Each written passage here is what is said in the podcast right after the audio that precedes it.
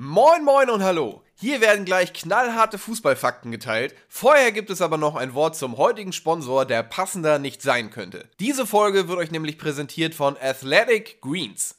Und genauso wie Fußball eine wunderbare Methode ist, um euch gesund und fit zu halten, so kann Athletic Greens und AG1 eure tägliche Nährstoffversorgung unterstützen. Natürlich habe ich das Ganze für euch ausprobiert und bin nach dem täglichen Konsum wirklich überzeugt. Gerade weil ich kein Kaffeetrinker bin, ich weiß, schwer zu glauben, ist AG1 eine wunderbare Möglichkeit für mich gewesen, morgens hochzukommen.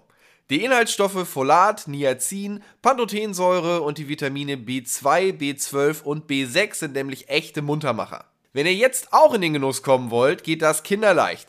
Athletic Greens ist nämlich im Abo-Modell erhältlich und wird euch monatlich frei Haus geliefert, wobei ihr den Lieferrhythmus aber auch beliebig anpassen könnt. Zum Testen könnt ihr AG1 aber auch einmalig bestellen, kein Problem. Eine 60-Tage-Geld-Zurück-Garantie gibt es auch noch, ihr seid also definitiv auf der sicheren Seite. Im Moment gibt es auch noch eine Aktion exklusiv für euch Bundesliga-HörerInnen. Auf athleticgreens.com slash Bundesliga erhaltet ihr kostenlos einen Jahresvorrat an Vitamin D3 und 5 Travel Packs zu eurem AG1-Abo dazu. Nochmal zum Mitschreiben, athleticgreens.com slash Bundesliga. So, jetzt seid ihr bestens mit Infos versorgt. Viel Spaß mit der Bundesliga, präsentiert von Athletic Greens. Moin Moin und hallo, herzlich willkommen zu Bundesliga. Heute gibt's jede Menge zu bequatschen. Denn wenn die Bundesliga vielleicht nicht abliefert, dann springt die Euroleague in die Bresche, aber sowas von.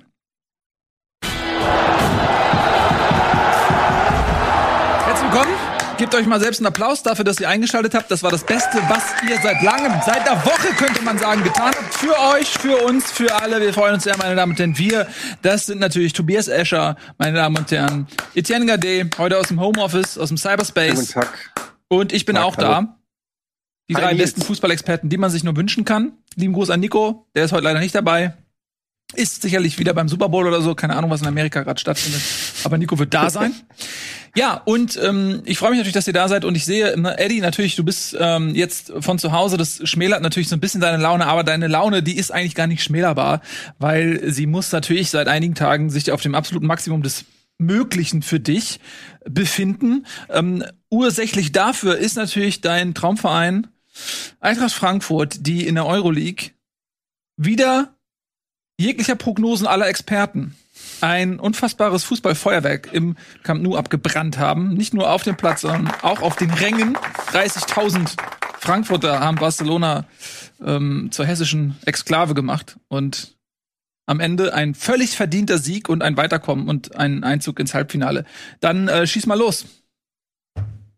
Ähm, ja, natürlich. Also das macht mich schon sehr, sehr happy. Äh, das war natürlich ein unfassbares Erlebnis. Ich war ja noch beim Heimspiel, äh, bei dem 1-1 war ich ja noch in, in Frankfurt dabei und dann ähm, äh, das, das Auswärtsspiel habe ich dann natürlich von äh, zu Hause gesehen.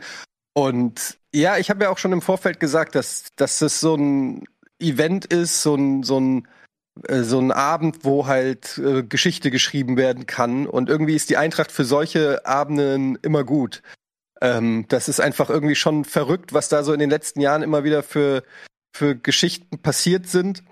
Ähm, es war halt auf vielen Ebenen einfach richtig krass und auch irgendwie kann ich es immer noch nicht so richtig realisieren. Am krassesten muss ich sagen, neben natürlich dem wirklich guten Spiel, was die Eintracht gemacht hat, äh, war natürlich auch dieser Fanaufmarsch in Barcelona und dann im Stadion, der ja jetzt bis heute noch, äh, sag ich mal, Auswirkungen hat, wenn man so liest, was da so vorgeht, dass die, die Ultras streiken und den Rücktritt des Präsidenten fordern. So man hat wirklich das Gefühl, dass äh, die Eintracht da so diesen großen, ehrwürdigen Club ja in den, in den Grundfesten erschüttert hat.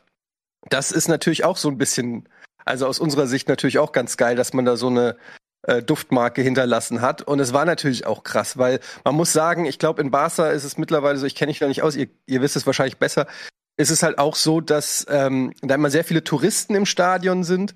Und ähm, da ist halt schon auch irgendwo irgendwie mittlerweile eine andere Fankultur. Ich glaube, die Ultras wurden auch schon mal rausgeschmissen oder so, keine Ahnung. Und ähm, ja, es war halt schon im Prinzip ein Heimspiel fast für die Eintracht in Camp Nou. Und das ist schon alleine, das zu sagen, ist schon völlig verrückt. Und dann halt auch noch dieses Spiel. Also ich, ich krieg jetzt noch Gänsehaut, wenn ich dran denke, wir haben 3-0 geführt. Also wirklich in Barcelona, das ist so surreal und so crazy. Und es war noch nicht mal unverdient, ja. Und auch wenn man jetzt die beiden Spiele sich anguckt, ähm, äh, dann, dann ist dieses Weiterkommen völlig verdient. Auch schon im ersten Spiel hat die Eintracht ja, äh, sag ich mal, die besseren Chancen gehabt. Auch wenn, wenn Barca da sicherlich mehr Spielanteile hatte. Und ähm, ja, jeder Spieler ist über sich hinausgewachsen und hat mehr oder weniger das Spiel seines Lebens abgeliefert. Das ist äh, ein Abend gewesen, der wirklich in die Geschichtsbücher eingeht und den man, glaube ich, nie vergessen wird. Also ich werde es zumindest nicht vergessen. Ja, schöne Geschichte auf jeden Fall. Ähm, ich hätte auch nicht damit gerechnet, aber Frankfurt war sowas von on fire und Barcelona erschien mir doch sehr hochnäsig. Und so, als würden sie zum einen Frankfurt nicht ernst nehmen und zum anderen den Pokalwettbewerb auch nicht so wirklich. Was ich nicht verstehe, aber gut, ich spiele auch nicht bei Barcelona. Aber wenn du die Chance hast und du bist Favorit in diesem Wettbewerb, dann aus so einer verkorksten Saison noch einen Titel zu holen. Also, ich meine, sie werden in der Liga auch keinen Titel holen. Hm. Also, das äh, aus Barcelona Sicht völlig unverständlich, aber ich fand es irgendwie auch super, wie Frankfurt die überrollt hat. Also, es war ein Fußballfest. Ähm, und auch nochmal, was die Fans da abgeliefert haben, kommt da mal oben drauf. Und das unterstreicht mal wieder, dass dieser Verein die Euroleague so als sein Zuhause betrachtet, als so als selbstverständliches Zuhause, als Partymeile, wo viele andere Vereine einfach so eine gewisse Unlust verspüren, in diesem Wettbewerb dabei zu sein. Je größer der Verein ist, desto mehr Chancen hat er zu gewinnen, desto weniger Lust hat er eigentlich drauf, weil er sich selbst in der Champions League verorten würde, vermutlich, vom Selbstverständnis her. Und Frankfurt ähm, ist ja nicht die erste Saison. Sie haben ja damals schon im Elfmeterschießen so knapp im Halbfinale verloren. Ähm, da hätten sie schon fast, fast einen Titel holen können. Also ich ähm, ja, freue mich sehr. Und jetzt haben wir natürlich mit Leipzig, das wollen wir auch nicht unerwähnt lassen, noch einen zweiten deutschen Vertreter. Äh, Leipzig hat 2-0 in Bergamo gewonnen. Und ich finde es eigentlich auch ganz erfreulich. Ne, ich weiß, wir müssen immer mal wieder sagen, dass wir die Debatte jetzt äh, um, um Leipzig dann bei solchen Dingen auch mal außen vor. Ähm, die haben nach dem 1 zu 1 jetzt auch nicht eine perfekte Ausgangssituation gehabt. Bergamo ist auch kein schlechter Verein und die haben es geschafft, ihre Formstärke auch international unter Beweis zu stellen. Und jetzt haben wir eine Situation, wir haben zwei Halbfinalisten aus Deutschland. Ähm, wir könnten theoretisch ein rein deutsches Finale sehen. Wir könnten theoretisch in dieser Saison sehen, wie der HSV und Frankfurt jeweils ihre Titel gegen Leipzig gewinnen. Das wäre auch mal eine ganz interessante das ist die richtige Einstellung. Ja. Ist doch ganz spannend. Ja, oder? aber ich finde, ich finde halt, es ist halt krass, weil, also West Ham, so doof, das klingt jetzt wirklich bescheuert, aber ich, ich halte West Ham fast für jetzt den schwierigeren Gegner als Barca, gerade aus den Gründen, die du gesagt hast, weil Barca sieht sich nicht in der Euroleague. Für Barca war die Euroleague ja Pflicht, äh, Pflichtprogramm irgendwie. Die sehen, die sind in Gedanken woanders. Die Eintracht existiert für die gar nicht auf der Karte. Die wissen gar nicht, wer wir sind so ungefähr. Also jetzt vielleicht schon, aber vor den vor den Spielen nicht. Und West Ham ist eine andere Nummer. West Ham ist ein Verein, äh, die auch über auch über die Physis viel kommen, die jetzt nicht einen, einen äh, star gepickten, äh, gespickten Kader haben. Ähm, das wird das wird ein anderer Schnack so äh, bei West Ham. Da werden auch nicht 30.000 Leute vermutlich im Stadion sein. Ähm, also da bin ich mal gespannt. Das wird, ich schätze das Spiel jetzt mal so 50-50 ein. So für die Eintracht vielleicht ein klitzekleiner Vorteil, dass wir das Rückspiel äh, haben als Heimspiel, so dass man vielleicht da noch ja noch mal reagieren kann oder so äh, im Heimspiel. Aber das ist auf jeden Fall krass. Und ja, wenn man sich jetzt so anguckt, äh, um mal hier die Brücke zu schlagen zur, zur Bundesliga, wenn man sich jetzt anguckt, wie die Eintracht auch bei Union aufgetreten ist, was natürlich klar war. Also ich habe äh, vorsorglich alle Eintrachtspiele aus meiner Kickbase-Mannschaft genommen. Es war absolut, für mich war es 100, ich hätte Ge äh, Geld wetten sollen, 100% klar, dass äh, diese Partie abgeschenkt wird. Ähm, es ist einfach erstens Eintracht gegen Barca zu gewinnen und dann gegen äh, Union oder Fürth zu verlieren. Das ist einfach Standard. Das steht wahrscheinlich irgendwo auch in den Statuten drin, dass das so sein muss. Aber die Spieler waren natürlich auch komplett platt und haben wahrscheinlich zwei Tage davor erst noch ihren Rausch, Rausch ausgeschlafen. Also das war klar. Aber es hat auch gezeigt, auch die Auswechslung und die Aufstellungen so, dass die Eintracht logischerweise jetzt äh, natürlich all in Euroleague geht. Ne? Also bei in der Euroleague sind es jetzt noch theoretisch drei oder vielleicht sogar braucht man sogar nur zwei Siege, ein Unentschieden und zwei Siege. Ähm, und dann spielst du Champions League und holst einen Titel. Und in der in der Bundesliga geht's für die Eintracht um nichts mehr jetzt, äh, nachdem man zu viele Punkte liegen gelassen hat. Ähm, das heißt, es geht jetzt eigentlich für die Eintracht nur noch darum, ähm, diese Euroleague so erfolgreich wie möglich zu gestalten. und äh, ja, 100 Prozent alles auf diese Karte zu setzen. Und da bin ich mal gespannt, weil das birgt natürlich viele Chancen. Also, wenn ich mir vorstelle, die Saison zu beenden mit einem Titel und der Champions League, dann, also, ich will ja gar nicht dran denken, weil ich schon da zu oft auch dann enttäuscht war, auch hier in der Sendung schon zu oft äh, schon euphorisch war, als die Konstellationen es hergegeben haben und dann wieder die Segel streichen musste. Aber allein, dass es die Chance gibt, ist krass. Aber auf der anderen Seite muss man auch sagen, wenn man gegen West Ham rausfliegt, dann warst du in Anführungsstrichen halt auch wieder nur im Halbfinale und bist in der Bundesliga Elfter oder Zwölfter am Ende und dann war es halt auch unterm Strich nicht die erfolgreichste Saison, auch wenn natürlich dieser schöne Abend in, in Barcelona dann natürlich übrig bleibt. Also birgt auch wieder ein bisschen Gefahren für latente Enttäuschung. Es ist sowieso äh, ein gefahrenreiches Halbfinale mit gefahrenreichen Gegnern, weil man glaube ich, schon als Favorit reingeht, sowohl Frankfurt als auch Leipzig. Frankfurt eben durch den Barcelona-Sieg und Leipzig, weil sie klar gegen die Rangers ähm, favorisiert sind. Aber das sind zwei Mannschaften, ähm, West Ham enorm, wie du gesagt hast, körperlich stark, auch mit einem tollen Mittelfeldduo mit äh, Schusek und Reis, die sehr pressingresistent sind, also denen kannst du leicht, den Ball abnehmen, was ja Frankfurt Stärke eigentlich ist. Und Frankfurt kann jetzt auch nicht wie gegen Barca sehr stark aus dieser Außenseiter ähm, Konterrolle kommen. Also sie können nicht sagen, jetzt, ich glaube, 25 Prozent Ballbesitz hatten sie im Camp Nou das wird gegen West Ham nicht funktionieren, das wird West Ham auch nicht zulassen. West Ham ist da selber eher eine Mannschaft, die, die ähm, den schnellen Durchbruch sucht. Also insofern schon so ein, wenn es blöd läuft, du 0-1 hinten liegst, dann ist es eine ganz, ganz, ganz unangenehme Aufgabe gegen West Ham. Und ähnlich sieht es auch bei den Rangers aus, die ja auch eine sehr, sehr konterstarke Mannschaft sind. Das hat ja Dortmund zu spüren bekommen in dieser Zwischenrunde, wo ähm, Rangers wirklich richtig, richtig gute Gegenstöße, richtig gute Balleroberungen gehabt hatten gegen ein schwaches Dortmund, klar, aber die sind ja auch nicht umsonst im Halbfinale und auch da muss halt die defensive Stabilität bei Leipzig stimmen.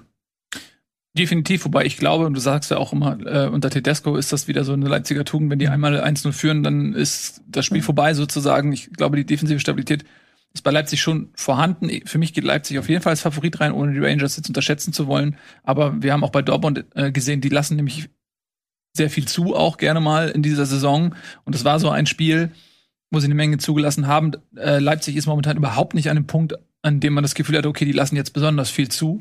Ich war wirklich auch überrascht, dass sie dann nach dem 1 zu 1 wirklich 2-0 irgendwie in Bergamo gewinnen und dort ihre Leistung abrufen, die sie auch in der Bundesliga zeigen. Das ist ja auch immer eine Standardbestimmung. Ähm, du siehst den Wettbewerb Bundesliga und hast relativ wenig Quervergleiche, so also direkt oder direkte Vergleiche besser gesagt mit anderen Ligen.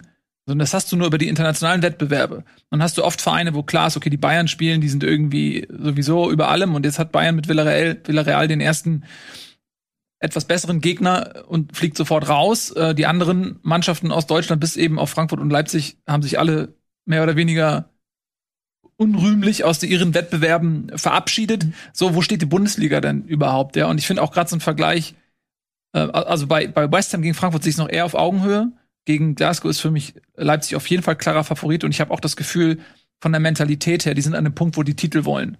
Die haben jetzt die Chance, die Bundesliga läuft bei denen, so Champions League ist klar, die wollen jetzt den DFB-Pokal und die wollen ähm, die Euroleague und dann ist das für sie eine überragende Saison für Leipzig so. Und ich glaube, die, die sind voll fokussiert.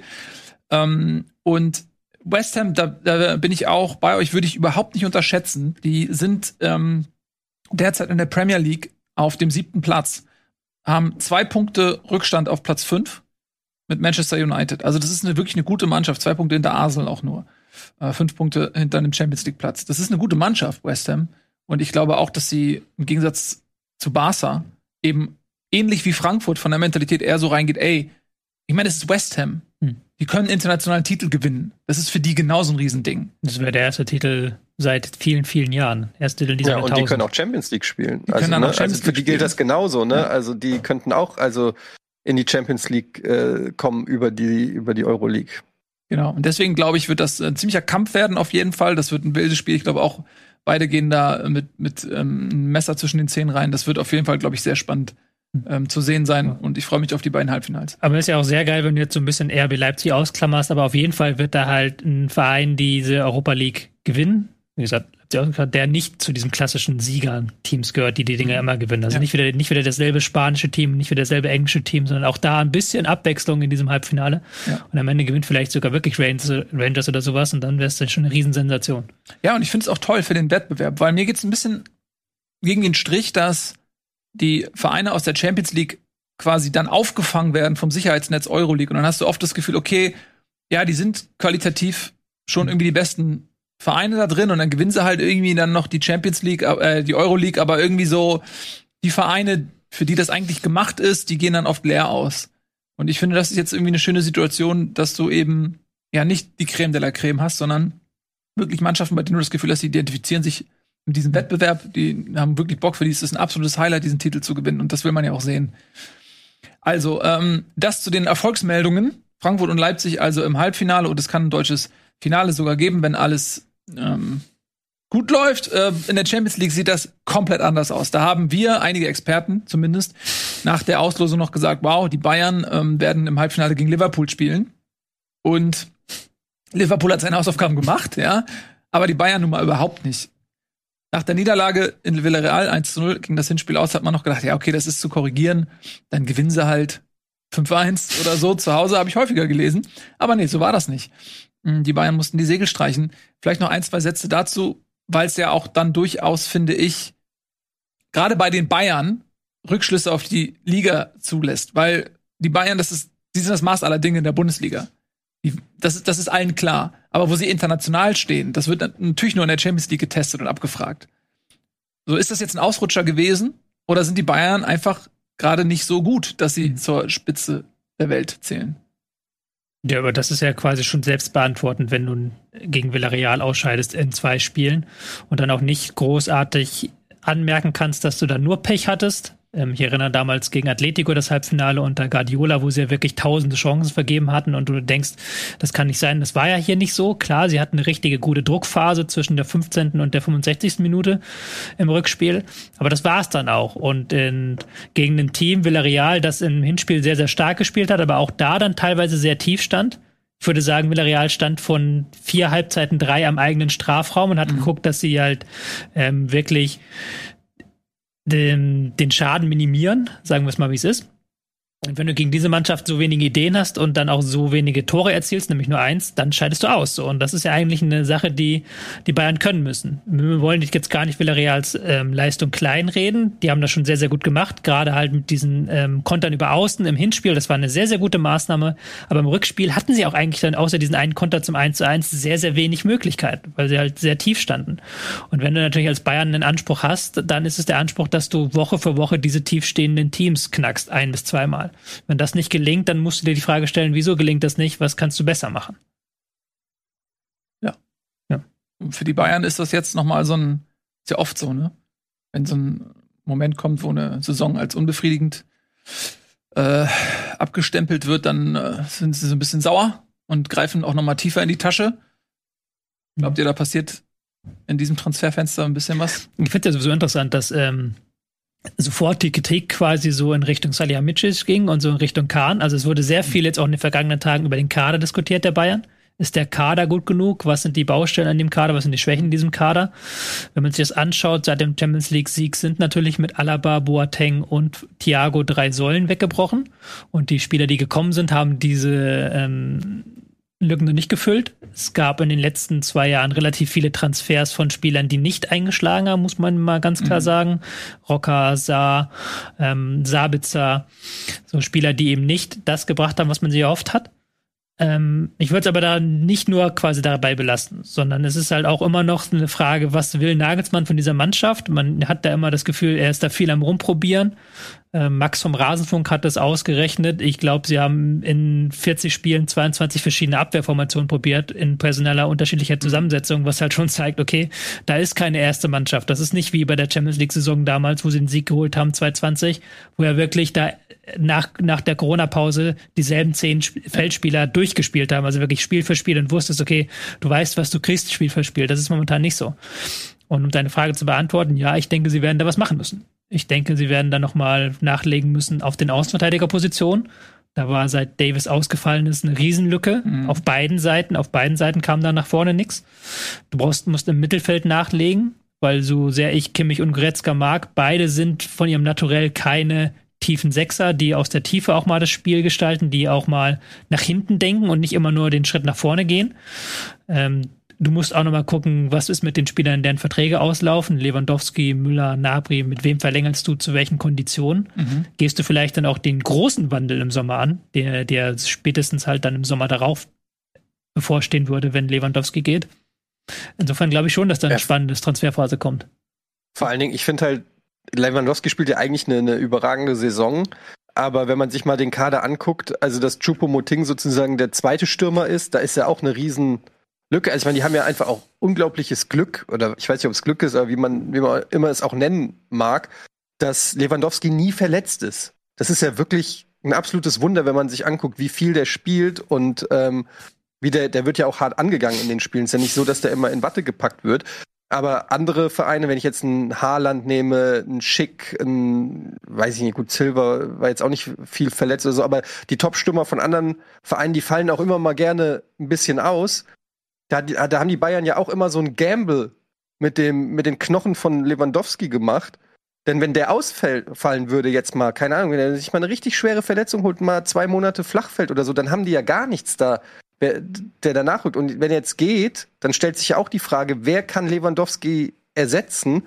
Und du hast es ja auch eben gesagt, Tobi, von den Abgängen Alaba, Thiago und so weiter, ähm, da wurde ja auch nicht nicht nur nicht ersetzt, also man ho- erhofft sich ja dann im Zweifelsfall auch noch eine Verbesserung ähm, der Abgänge.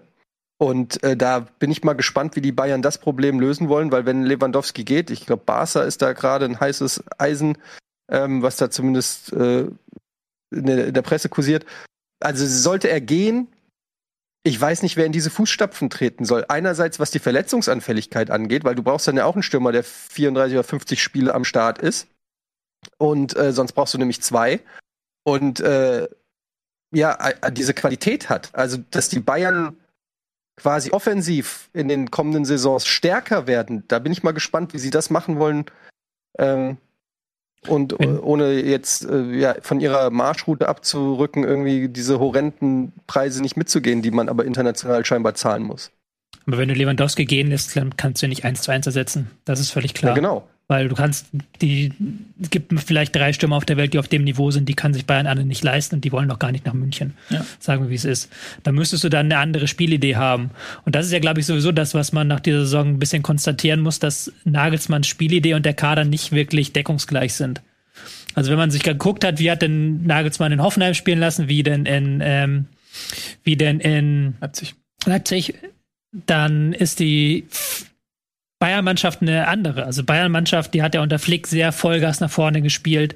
Klar, Nagelsmann ist auch ein offensiver Trainer, aber es war immer aus einem stabilen Fundament heraus. Immer ein ganz klares Positionsspiel, wo die Spieler die Positionen klar besetzen. Immer mit einer guten Absicherung hinten. Es war nicht zufällig, dass Leipzig äh, einmal die zweitwenigsten und vergangene Saison sogar die wenigsten Tore hat. Die Bayern haben aktuell in der Liga mehr Gegentore kassiert als Leipzig letztes Jahr. Also das muss man ja auch mal ganz klar festhalten. Und ähm, aus dieser St- Stabilität war Nagelsmann immer ein Trainer, der mit taktischer Flexibilität dann die Position besetzt hat. Der dann geguckt hat, okay, wen brauchen wir heute für den Gegner? Wo sind heute die Räume?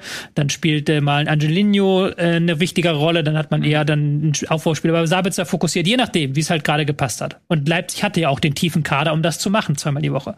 Und die Bayern haben einen unfassbar ähm, nicht tiefen Kader, was ist das Gegenteil? Flachen Kader. Also die Bayern haben der wird schon hinter 14 wird schon ganz, ganz eng. Wie, wie du gerade gesagt hast, da muss halt Choupo-Moting. Wir haben sie jetzt eingewechselt äh, gegen, gegen Villarreal aus der Form Nabri, Davis nach wirklich langer Pause und halt Choupo-Moting. Das ist halt nicht das, was du eigentlich, wenn du ein Spiel taktisch rumdrehen willst, noch machen willst. Und das ist ja auch das, was ich interessant finde. Ich kann mich diese Saison nicht an richtig wichtiges Spiel erinnern, wo ich gedacht habe, das hat Nagelsmann mit seiner Taktik rumgerissen. Versteht ihr? Ja. Da kam dann noch mal irgendwie die, dieser Wechsel in der Halbzeitpause. Gab ein, zwei Spiele, wo sie dann von Vierer auf Dreierkette gewechselt sind. Aber das halt diese, diese, diese Spiele, die du halt in Leipzig immer wieder hattest, wo sie halt in der ersten Halbzeit katastrophal aussahen, dann hat Nagelsmann irgendwas gemacht und sie haben es dann noch irgendwie in einen 3-3 oder 0-0 gerettet. Das gab es bei Bayern sehr, sehr selten. Was glaubst du denn, wer, wer auf, äh, wer würde denn dann gemäß dieser Analyse auf Nagelsmann, auf Nagelmanns, Nagels, Nagelsmanns Wunschzettel stehen? Man liest ja viel Konrad Leimer zum Beispiel. Konrad Leimer aus Leipzig. Ähm, äh, es gibt Gespräche mit zwei Spielern von Amsterdam. Äh, Nusair äh, Masraoui, der ist ein Rechtsverteidiger. Das könnte sein, dass der etatmäßige Rechtsverteidiger wird und eventuell Benjamin Pavard Mhm. dann in die Innenverteidigung rutscht, um dort äh, dauerhaft äh, verortet zu werden. Äh, Gravenberg, auch Mhm. von Ajax Amsterdam, ein zentraler Mittelfeldspieler, ähm, 19 Jahre alt, also auch ähm, was für die Zukunft ist im Gespräch. Ähm, das sind sicherlich zwei Positionen, wo gesucht wird. Und ich glaube auch das, was du sagst und das, was sicherlich auch in Nagelsmanns Interesse sein dürfte, ist, dass man eine Stammformation hat, also nicht weil Nagelsmann wie Flick immer dieselben Leute spielen lässt, aber weil er hat ja auch aus Not durft äh, so viel rotieren müssen und gerade ja. im Abwehrbereich, wo dieser Aderlass so groß war, glaube ich, ist das Interesse auch groß, mal eine neue Vierer oder vielleicht auch Fünferkette zu etablieren, die dann jetzt, wo du sagst, okay, das ist jetzt erstmal unser, unsere Stammelf mhm. und in der Bundesliga kannst du gerne mal rotieren, aber wenn du in der Champions League auf die großen Vereine triffst, dann weißt du, wer spielt, dann ist das die Stammelf, das haben ja eigentlich auch fast alle großen Teams ist ja gegen die, mhm. ähm, wenn es wirklich drauf ankommt, ist klar, wer da spielt in den meisten Fällen. Da ja. wenig Diskussion. Ähm, aber es ist, deswegen sind die beiden im Umbruch. Aber es ist auch klar, ich meine, an Alaba muss man sich nur mal angucken, was der jetzt auch in Madrid schon in einer Saison sich erarbeitet hat für einen Status. Mhm. Das ist einfach ein Riesenverlust gewesen. Mhm. Auch ein Thiago, Thiago auch, in Liverpool. Ja, so, ne? der, ist, der war ja gerade in der Champions League-Saison, war Thiago ja auch so unglaublich gut. Mhm. So, das kann man halt, kein Verein der Welt kann das mal so eben kompensieren und schon gar nicht, wenn du nicht bereit bist, die höchsten Summen zu zahlen, die derzeit gezahlt werden von den ganzen mhm. Vereinen England und Spanien, Frankreich. Gut, ähm, also, wir haben natürlich jetzt über diesen internationalen Pfad schön auch eine Brücke gebaut. Lass uns die dann auch mal jetzt gehen und ein bisschen über die Bundesliga sprechen. Und wir machen natürlich dann mit den Bayern jetzt auch weiter. Das bietet sich ja an. Jetzt haben sie in Bielefeld 3 zu 0 gewonnen. Das Klingt jetzt sehr souverän, war es zwischendurch nicht immer unbedingt, denke ich. Aber sie haben jetzt 72 Punkte, 9 Punkte Vorsprung auf Dortmund. Vier Spiele haben wir noch. Da gibt es 12 Punkte zu holen. Also da kann man, denke ich, jetzt den Bayern zur Meisterschaft. Wollen wir es machen? Wollen wir gratulieren? Wollen wir die Ersten sein? wir waren schon die Ersten, haben wir schon vor Wochen gratuliert, vor Wochen schon. um dann wieder den End zu gratulieren. Äh, das stimmt. Und jetzt äh, können sie natürlich, und das ist, glaube ich, auch wieder so eine Sache, die kommt, den kommt die Bayern richtig ähm, in die Tasche spielt denn das, dass sie gegen Dortmund die Meisterschaft klar machen können. Oder? Die spielen doch jetzt gegen Dortmund. Die ne? spielen zu Hause gegen Dortmund. So. Also das ist eigentlich das, wo du, ja. Das willst du doch. Ich meine, ich glaube nicht, dass die Dortmunder jetzt sich als Bayernjäger in irgendeiner Form präsentiert hätten, also auch nicht verbal äh, diesen Anspruch erhoben und auf dem Spielfeld auch nicht unbedingt. Aber ich glaube, das ist so der letzte Trost, den die Bayern sich noch irgendwie holen können, dass sie sagen, ah, jetzt holen wir gegen die Bayern, äh, gegen Dortmund holen wir zu Hause die Meisterschaft. Ich glaube, ist, da haben sie auch ein bisschen Bock drauf. Ich glaube, du darfst nicht unterschätzen, was für eine Signalwirkung dieses Spiel haben könnte. Mhm. Halt einmal, um, wenn jetzt Bayern gewinnt, um Dortmund so in die Schranken zu weisen und richtig hier, ihr müsst jetzt hier für dir stehen, wenn wir den, mhm. die Schale hochheben. Aber auch andersrum, wenn Dortmund das jetzt gewinnt. Einfach, das wird nichts am Meisterschaftsrennen ändern, aber dann können sie einfach in die nächste Saison mit dieser Erfahrung gehen, dass sie da diese Meisterschaftsparty und dass es durchaus möglich ja. ist, die Bayern auch zu schlagen. Das ist ja das, was, ähm, was auch Bastian Schweinsteiger mal erzählt, was war denn das wichtigste Spiel mhm. damals für die Bayern ähm, in, diesen, in dieser Zeit, wo sie das Triple gewonnen haben. Hat er mal irgendwann gesagt, das war dieses ähm, das war das Supercup-Spiel gegen Borussia Dortmund vor der Trippelsaison, wo du denkst, warum? Das ist oh. doch ein völliger Wahnsinn, ist doch egal. Aber er hat da gesagt, ja, wir haben zwei Jahre lang in Folge auf den Sack bekommen von Dortmund und dann haben wir Dortmund besiegt da und haben halt gemerkt, ey, wir können doch noch Dortmund besiegen. Mhm. Vielleicht braucht Dortmund sowas mal andersrum, so, dass sie halt merken, wir können die Bayern noch besiegen. Aber es ist jetzt wieder, aber es ist, glaube ich, klar, dass die Bayern Meister werden, so bla blub. 3-0 gegen Bielefeld ist auch eigentlich egal, ob du dich da gut anschaust oder nicht, wenn die Saison so gefühlt vorbei ist. Bielefeld hat sich in den eigenen Strafraum verpinkelt mhm. und hat nicht viel gemacht. Hat dann ähm, die Tore zugelassen. Ja. Ein knappes Abseitstor haben sie ja geschossen. Ja, was das stimmt. Was wirklich hauchzart war. Weil die Bayern halt immer das anbieten, jedes Spiel. Haben, hast du ja zwei, drei Konter, die du spielen kannst gegen die Bayern. Ja. Äh, ich finde erwähnenswert ist, dass Bielefeld wieder mal einige äh, Verletzungen zu beklagen hatte. Also die haben ja wirklich schon zwei schwere Kopfverletzungen in den letzten Wochen gehabt. Jetzt haben sie wieder ähm, eine Verletzung zu beklagen. Äh, Lausen war es, glaube ich, ne? Mhm. Der ähm, da auch den Ellbogen von Nee, nee, der Ellbogen von Nian Su war was anderes. Ne? Das war was anderes, das war, glaube ich, was anderes. Aber das, das waren auch wieder zwei Situationen, ja. ähm, in, wo sie quasi auch wieder oben also Kopfverletzungen erlitten hatten. Mhm. Ähm, also es waren im Prinzip dann ja schon vier. In diesem Spiel waren es zwei, plus die zwei jetzt davor. Also es war, es, ja. denen klebt wirklich das Pech gerade dran. Ne? Ja, ja. Aber man muss auch sagen, das war halt ja. Kunze, dann war das, der dann den abbekommen genau, hat ja. und sich was geprellt hat. Genau. Wo er hat dann auch kein Rot bekommen, wo man an der Grenze war und selbst Nagelsmann hat nach dem Spiel gesagt, der hat dann Jan Zu zur Pause rausgenommen, weil es hätte rot sein müssen und mhm. sowas macht man nicht. Ja. ja.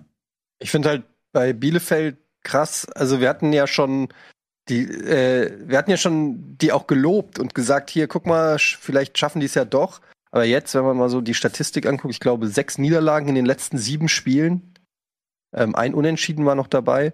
Ähm, also die haben sich aus ihrer einstmals gar nicht so schlechten Position halt wieder ja richtig da unten reingebracht in den, in den Strudel und ähm, sieht jetzt halt überhaupt nicht mehr gut aus. Jetzt äh, kommt es auf die nächsten Spiele an. Jetzt ähm, vor allen Dingen das Spiel gegen Hertha.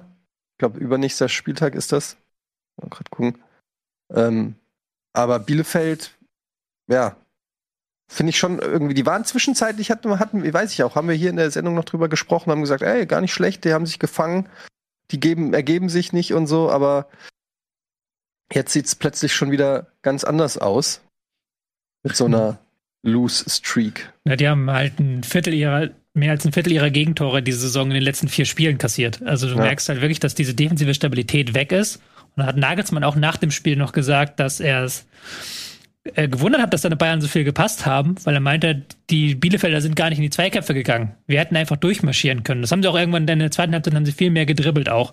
Und ähm, das hast du gemerkt, dass diese Grundaggressivität, die Bielefeld so ausgezeichnet hat, sonst immer, die fehlt in den letzten Spielen total. Da ist irgendwie total eine totale geistige Blockade. Anders kann man das nicht mehr erklären, weil sie ja das deutlich besser gemacht haben schon in, äh, zur Mitte der Saison, deutlich besser verteidigt haben auch.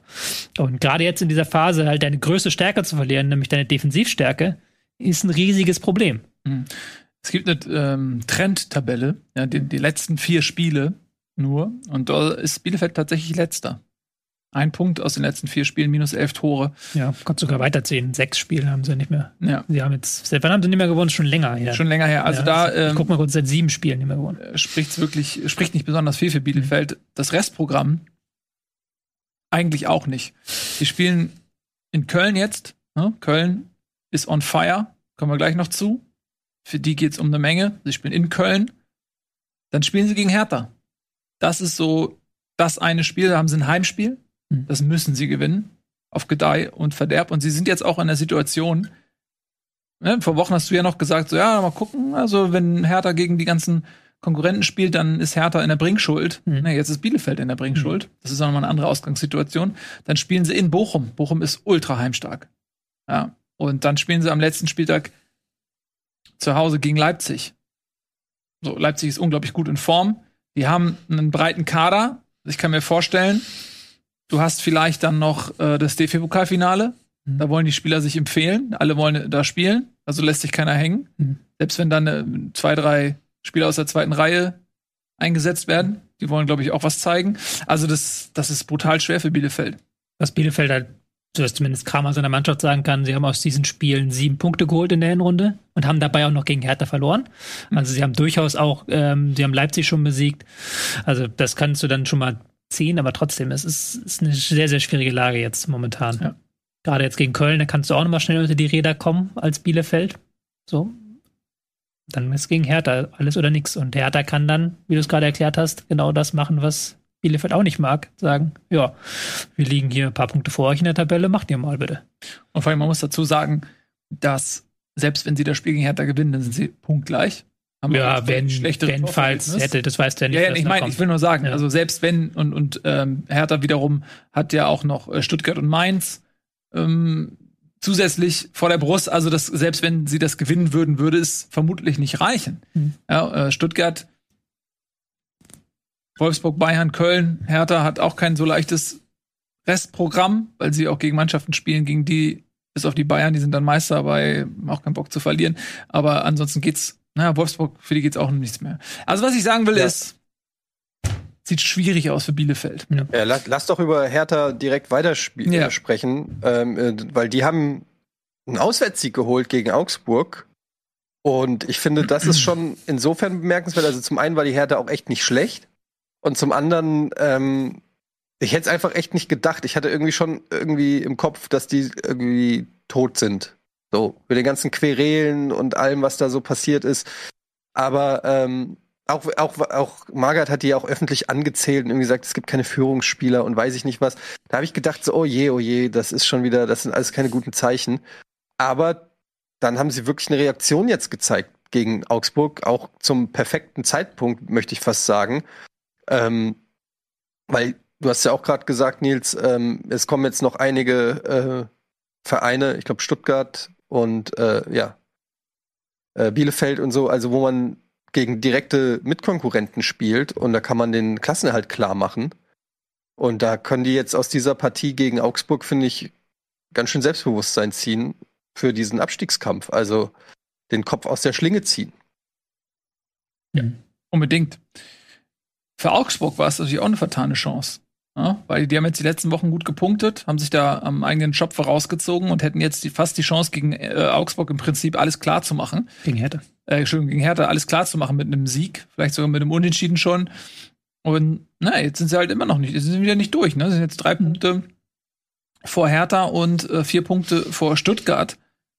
Klar, sie haben das Torverhältnis noch, was für sie spricht, aber die dürfen jetzt noch nicht aufhören. Nee, nee, die dürfen klar nicht aufhören. Und das war jetzt auch wieder ein ganz riesiger Rittschritt gegen Hertha, was sie sich da geleistet haben.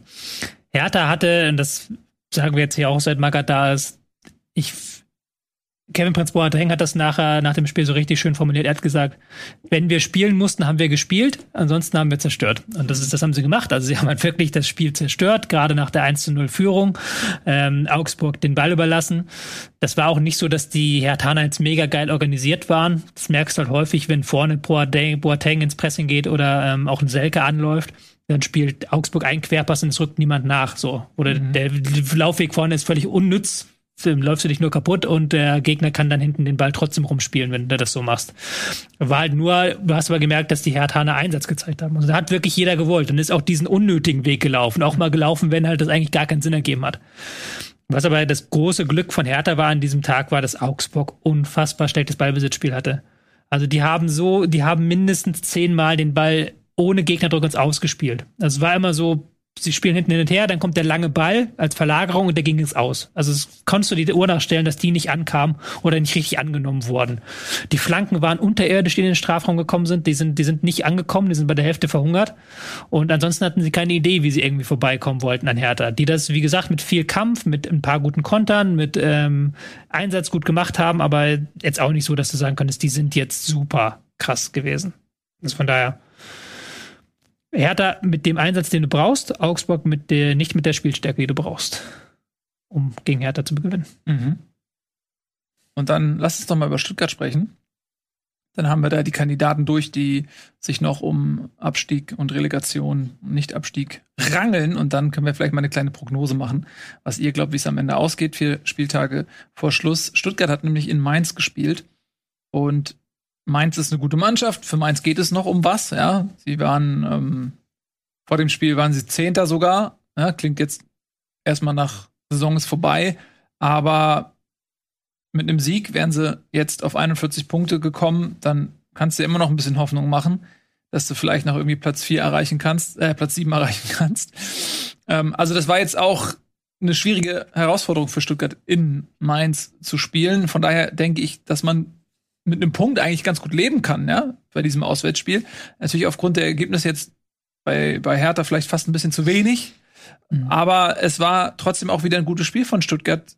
Wie so oft die Chancenauswertung. Ja, Chancenauswertung, wobei sie jetzt gar nicht so viele Chancen hatten. Ich fand das Klar, gegen Mainz zu spielen ist richtig eklig und Mainz hat auch gerade in der ersten Halbzeit nicht so mega viel äh, nach vorne gemacht, sondern haben halt auch gesagt, wir stehen jetzt kompakt in unserem klassischen ähm, 5-3-2, 5-2-3-Mix und gucken, dass wir das Zentrum schließen. Das haben sie, haben sie wirklich gut gemacht.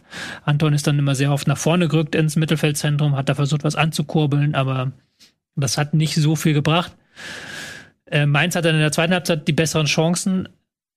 Ja, ist halt ein, ist halt ein ich glaube, vorher hätte es, glaube ich, jeder Stuttgarter Fan genommen, so um mal mhm. die klassische Formel anzuwenden.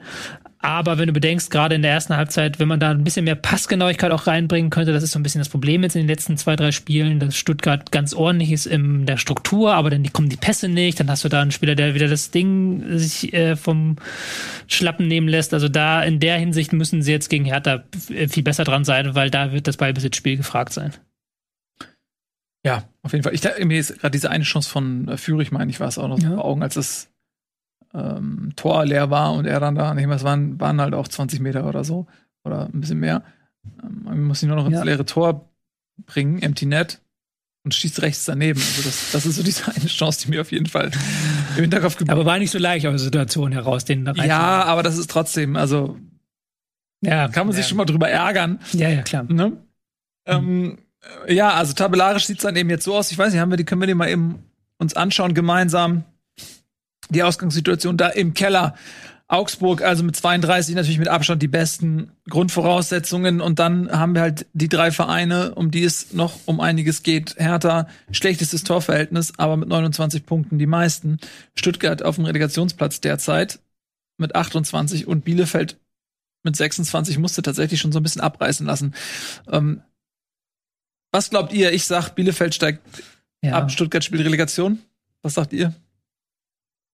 Bielefeld, Ja, also Hertha. Bielefeld auch, aber ich glaube, dass Hertha noch in die, in die Hm. Relegation rutscht. Ich, Ja. Oder Einfach weil ich auch, weil ich Stuttgart irgendwie immer noch das Gefühl habe, dass, dass da noch mehr geht, als sie gezeigt haben. Ähm, ja, ich vielleicht ist auch, auch ein bisschen der Wunsch noch mit dabei. ich will Augsburg und Her äh, Wolfsburg auch noch nicht ganz rausnehmen. So. Aus Mhm. der Geschichte. Weil Stuttgart, kann, wenn die jetzt gegen Hertha gewinnen, kann ich mir vorstellen, dass sie danach auch noch einen Sieg holen. So. Und Ja, die haben Wolfsburg danach, ne? Ja, ja, also da, dann- da, da kann- geht was. Auf der anderen Seite Ja, hat Hertha halt als Stuttgart, Bielefeld. dann bist du plötzlich wieder in Wolfsburg dran. Ja, Hertha. Und Hertha verliert gegen Stuttgart, gewinnt gegen Bielefeld. Dann hast du plötzlich, sind dann wieder da Kandidaten mit drin, die vorher nicht drin Kann waren. natürlich sein. Aber nächste Woche sind wir da schlauer. Ja, also Augsburg hat, wie gesagt, ne, Bochum, Köln, Leipzig. Ein bisschen Pech verlierst du drei, aber dem am letzten Spieltag halt zu Hause Fürth.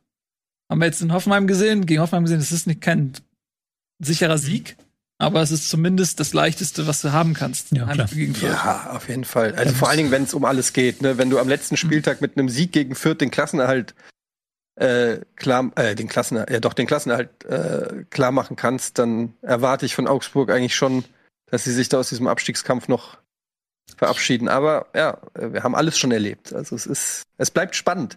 Es ist auch vor allen Dingen spannend, weil die zweite Liga, der Aufstiegskampf ist auch ähnlich spannend. Also man kann doch überhaupt nicht abschätzen, wie, wie die Bundesliga nächste Saison aussieht. Nö, das ist sicherlich richtig. Ähm, Und nächste Woche wieder Bundesliga, können wir das Nächste Woche wieder Bundesliga. Es wird auf jeden Fall, also als jemand, der ja auch lange Zeit involviert gewesen ist in die Frage, ob äh, Relegation eine Option ist, äh, ich glaube, keiner hat Bock drauf. Also ich hätte jetzt, als äh, wenn HSV jetzt Relegation gespielt hätte, dann hätte ich sowohl gegen Stuttgart als auch gegen Berlin nicht so Bock gehabt. Ähm, da hätte ich eher gesagt, okay, jemand wie Bielefeld ist vielleicht von der individuellen Klasse eher auf Augenhöhe. De- Dein, ich, äh, wir machen das bei Bundesliga, aber dein Neger, deine ab, du, du, der HSV hat dich sowas von gebrochen. Du schenkst jetzt immer schon Monate vorher ab. Nee, wie ich sagte, wir werden Pokalsieger. Ja, gut, Pokalsieger, ja, ja. Aber am Wochenende spielt Pauli gegen, äh, St. Pauli gegen Darmstadt Ja. und Schalke gegen Bremen. Ja, ja. Die nehmen sich alle gegenseitig Punkte weg und der HSV ist fünf Punkte dahinter. Das, Das heißt, aber seit- ist egal. ich seit fünf Egal, ja, ich weiß. Und du wirst wahrscheinlich auch wieder recht haben, aber trotzdem, dass man halt Ja. so abschenkt immer schon Wochen vorher. Naja, Ist Ich egal. kann's aber Das auch- machen wir nächste ich, Woche. Ich, ich kann es aber auch schon verstehen. Also da ist die die Leiden, die es ist schon geht schon jetzt echt lange. Ich muss dem Nils eigentlich eher ein bisschen Respekt zollen, dass er immer noch sagt, ähm, ich gebe mir das überhaupt. Also ich, ich interessiere mich, ich höre da immer noch hin. Ähm, Ja. Das ist schon Aber schon auch nicht einfach. Also muss man schon ganz ehrlich sagen. Äh, der HSV äh, gehört in die Bundesliga und es will einfach nicht klappen und es, es macht mich mittlerweile sauer. Und Ja. ich habe mit dem HSV überhaupt nichts. Also es ist einfach echt. Mich Aber nächstes Jahr- müsste einfach nur seine Hausaufgaben machen sag- am Wochenende an den nächsten vier Wochen. mal, es geht hier nicht um Bundesliga, aber lass mich dann einen Satz dazu sagen. Ähm, viele Experten haben vor der Saison gesagt, der HSV wird um Platz fünf bis sieben spielen. Und es gibt teilweise dieselben Experten, die jetzt sagen, wie kann das sein, dass sie um Platz fünf bis sieben spielen, obwohl sie es vor der Saison selbst prognostiziert haben. Wir haben eine sehr, sehr starke zweite Liga. Hertha und äh, Schalke und Bremen sind da einfach qualitativ sehr, sehr gut. Und dann hast du halt mit Pauli und Darmstadt und Nürnberg und so wieder auch so Mannschaften, die einfach eine, eine sehr, sehr starke Saison spielen. Nächstes Jahr sieht es ein bisschen anders aus. Wenn Bielefeld und Fürth runterkommen, dann hast du äh, Bremen und Schalke nicht mehr. Dann sage ich halt, nächste, für nächste Saison Ansage. bin ich optimistisch, da steigen wir. Vorsicht, So. spielen alle noch gegeneinander. Ja, ja, klar. Das ist, der HSV ist, ach egal, komm. Das ist, ich will das nicht mehr durch. Genau, wir wollen- wir machen das nächste Woche, machen jetzt eine kleine Werbung, so, dann kann sein- ich mich wieder eine abbringen. Frage, eine Frage, warte, warte, warte, warte, warte, eine Frage. Wenn der HSV den DFB-Pokal gewinnt, was wir heute. Abend sehen, also heute Abend äh, ist ja das Spiel, wenn der HSV gewinnt, dann spielen sie Euroleague? Ja. Was gewinnt? Ja, ne? Euroleague in der zweiten Liga.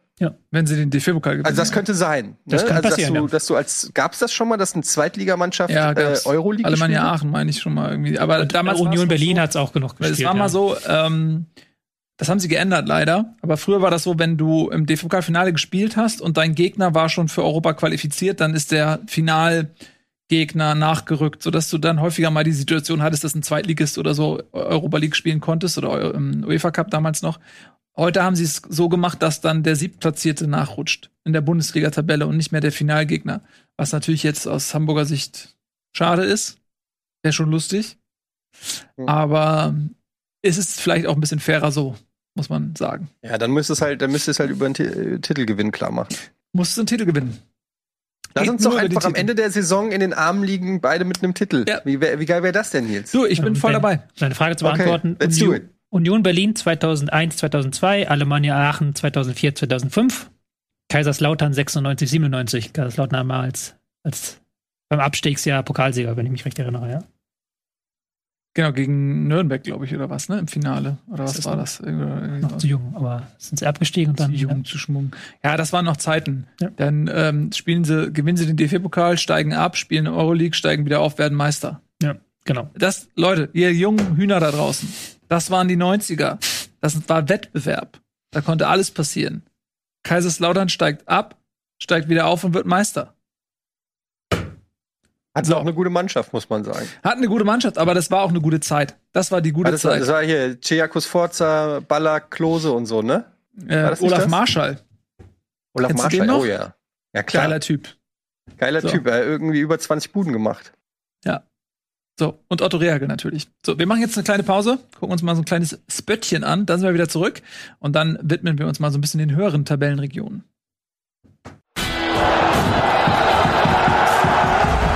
Herzlich willkommen zurück, Bundesliga, meine Damen und Herren. Wir gehen jetzt die Tabelle hoch. Wir klettern Sprosse für Sprosse die Plätze nach oben und bleiben aber in dem gefühlten Bereich der Enttäuschungen.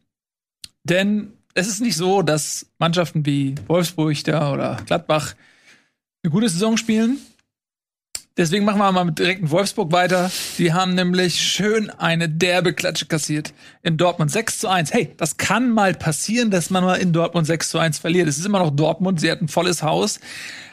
Da wurde schon so mancher Gegner mal überrollt, aber das, was Wolfsburg in der ersten Halbzeit abgeliefert hat in Dortmund, das war ja eigentlich nicht mehr zum Zuschauen. Das ist so wie in der MMA oder wie das heißt, wenn der eine auf dem Boden liegt und nur noch kassiert und man denkt, oh, Schiedsrichter, hör doch, brech, brech es ab bitte jetzt. Er hat genug. Ähm, ja, in der ersten Anfangsviertelstunde haben sie noch mitgehalten, aber dann wurde In der MMA. in der UFC, MMA, CIA, FBI, whatever.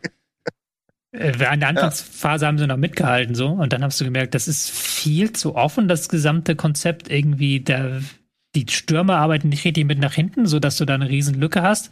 Dortmund, der immer wieder angefahren konnte, nach Gegenstößen immer wieder in die, hinter die Abwehr gelangt ist. Das war schon ein Offenbarungseid dann, was sie dann ab der 20 Minute gespielt haben. Das waren ins- im Prinzip, haben die innerhalb von vier Minuten das gesamte Spiel aus der Hand gegeben.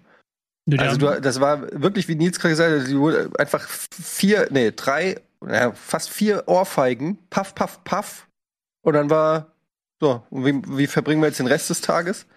Ja. Es war schon krass. Es war, es, es wirkte schon, nee, Arbeitsverweigerung klingt immer so böse, aber es wirkte so, als ob die überhaupt nicht auf dem Feld sind, ob die gar nicht checken, was, was Sache ist. Und vor allen Dingen wirkte es nicht so, als ob du weißt, mit wem du es da zu tun hast, ne? Also gegen den BVB, wie du da, dass du da äh, beißen musst, dass du nah dran sein musst, dass du äh, kämpfen musst. Die konnten das, das wirkte wie so ein Trainingsspiel. Die konnten in Ruhe jeden Spieler schicken und passen und machen und schalten und walten, zumindest in der ersten Halbzeit. Ähm, es war schon sehr merkwürdig und ähm, ja, einem Offenbarungseid fast schon nah. Ja, es ist vor allen Dingen überhaupt nicht zu erklären, wenn man sich diese Mannschaft anguckt. Weil Wolfsburg hat ja eine gute Mannschaft. Der da auf dem Feld steht. Also der Schlager ist wieder da, der so wichtig ist. Arnold, Gerhard Baku, Brooks, Bornau, Lacroix, vorne Kruse, Matcher, Wind. Also es ist eine gute Mannschaft. Es ist nicht zu erklären, wie man sich innerhalb von 15 Minuten, also irgendwie alle drei Minuten, ein Gegentor und dann liegst du 5-0 hinten. Innerhalb von 15 Minuten. Das ist nicht zu erklären eigentlich. Du kannst schlecht spielen, das ist schon zu erklären, wenn du schlecht spielst und wenn du ähm, in der Abwehrkette unnötig herausrückst, wo du dich fragst, warum rückst du jetzt raus, wenn die Stürmer nicht aufschließen vorne, du hast, spielst eigentlich ein ähm, 3-4-3 mit den ähm, mit zwei Spitzen hinter der anderen Spitze, aber die beiden Spitzen, die eigentlich zurückarbeiten sollen, hinter der anderen Spitze, die arbeiten gar nicht mehr zurück, sondern lassen diese Räume völlig auf und dann kann äh, Witzel und Bellingham da jeden Pass spielen, die sie spielen. Also du kannst es schon erklären, aber es ist halt einfach wahnsinnig schlecht gewesen, was sie dann gemacht haben. Ja. So kann man sagen, wahnsinnig schlecht. Und das ist ja jetzt nichts Neues mehr, muss man leider sagen, beim VfL Wolfsburg, dass die extrem in den Leistungen schwanken. Also sie haben jetzt in den letzten drei Auswärtsspielen zwölf Gegentore kassiert und zwischendurch halt mal eben so 4-0 äh, gesiegt. Also das ist ein Rätsel, das die Mannschaft aufwirft. Ja. Ja, aber gegen Bielefeld, ne? Also. Ja. Da musst du trotzdem erstmal 4-0 und auch so überzeugend gewinnen. Also ist ja nicht so, dass wir das nicht dass sie das nicht drauf hätten. Ja, aber ich bin auch der Meinung, Bielefeld ist gerade in, einem, in einer ziemlichen Formkrise. Ja, klar. Und das ist natürlich dann auch vielleicht anders zu bewerten, wenn du gegen die derzeit schlechteste Mannschaft der Bundesliga 4-0 gewinnst, als die restlichen Spiele sind dann vielleicht eher ein bisschen repräsentativ. repräsentativ und dann mach halt das knappe 3-2 gegen Freiburg oder das ja. 1-0-Sieg gegen Union. Also es ja. gibt dann genug da. Ja, mir fällt es nur so schwer, das so als einmaligen Aussetzer abzutun. Ne? Sowas wie, ja, da kann mal passieren, Mund abputzen, geht weiter. Sondern ich habe schon das Gefühl, dass da Dinge ähm, auch offenbar wurden, die ja so ein gru grundsätzliche Wolfsburger Problem Probleme sind einfach. Weil du, wie gesagt, wenn du mit dieser Mannschaft darfst du dich nicht auf diese Art und Weise herspielen lassen. Dafür ist die Qualität eigentlich, wenn du dir jeden einzelnen Spieler anguckst, viel zu hoch. Hm. Und Dortmund ist jetzt ja auch nicht gerade on fire. Also es ist ja nicht so, dass man gerade sagt, ey, Dortmund nimmt gerade jeden auseinander. Das ist ja auch nicht so. Ja. Aber gut, am Ende waren es 15 Minuten. Ich meine, es hätten auch noch mehr Tore fallen können. Ich gerade sagen, das war ja das Spannende, dass ne? Dortmund eben weitergemacht hat. Ja. Weil du es gerade gesagt hast, es geht um nichts mehr. Da haben sie ein bisschen Frust sich von der Seele geschossen und ja. dann eben nicht nach 3-0 gesagt, wir spielen nur hinten rum. Ja. Sondern haben auch in der zweiten Halbzeit noch mutig weitergemacht und ordentlich, hatten auch noch genug Chancen gehabt. Meint ihr, es geht mit, ja? mit, mit Kofeld in die nächste Saison oder man wird äh, nach dieser Saison in die Analyse gehen und sagen, ja, okay, also er hat den, den Abstieg verhindert, dafür wurde er ja ursprünglich dann auch erstmal zu dem Zeitpunkt geholt und äh, jetzt wird wieder neu sortiert oder wird man mit Kofeld in die neue Saison gehen? Schmack hat gesagt, man, man hat sich vielleicht schon ein bisschen mehr versprochen, auch. Auch spielerisch vor allem. Schmatt hat gesagt, dass das der Plan ist, mit ihm in die neue Saison zu gehen. Ob er es dann auch so halten kann, ist die andere Frage. Du gehst natürlich mit einer Hypothek dann in die neue Saison, wenn die Leistungen jetzt nicht in den kommenden ein, zwei Wochen besser werden. Und vor allen Dingen musst du auch nächstes Jahr mit einem schlechteren Kader planen, sagen wir, wie es ist. Mhm. Du spielst keine Europa League, keine Champions League, ähm, Schlager zieht's weg, Lacroix zieht's weg. Da hast du dann schon ein paar Spiele, die du verlierst. Und momentan durch Corona bist ja auch niemand auf der, niemand hat das Geld, um da jetzt mega nachzulegen. Also mhm. von daher schon spannend die Frage, ob du da nicht nochmal am Trainer was machen kannst. Da haben sie mit Patrick Wimmer meiner Meinung nach einen richtig guten Jungen verpflichtet. Mhm. Aus Bielefeld, ja. Mhm. Auf jeden Fall. Da haben sie schon einen guten Griff getätigt, denke ich auch.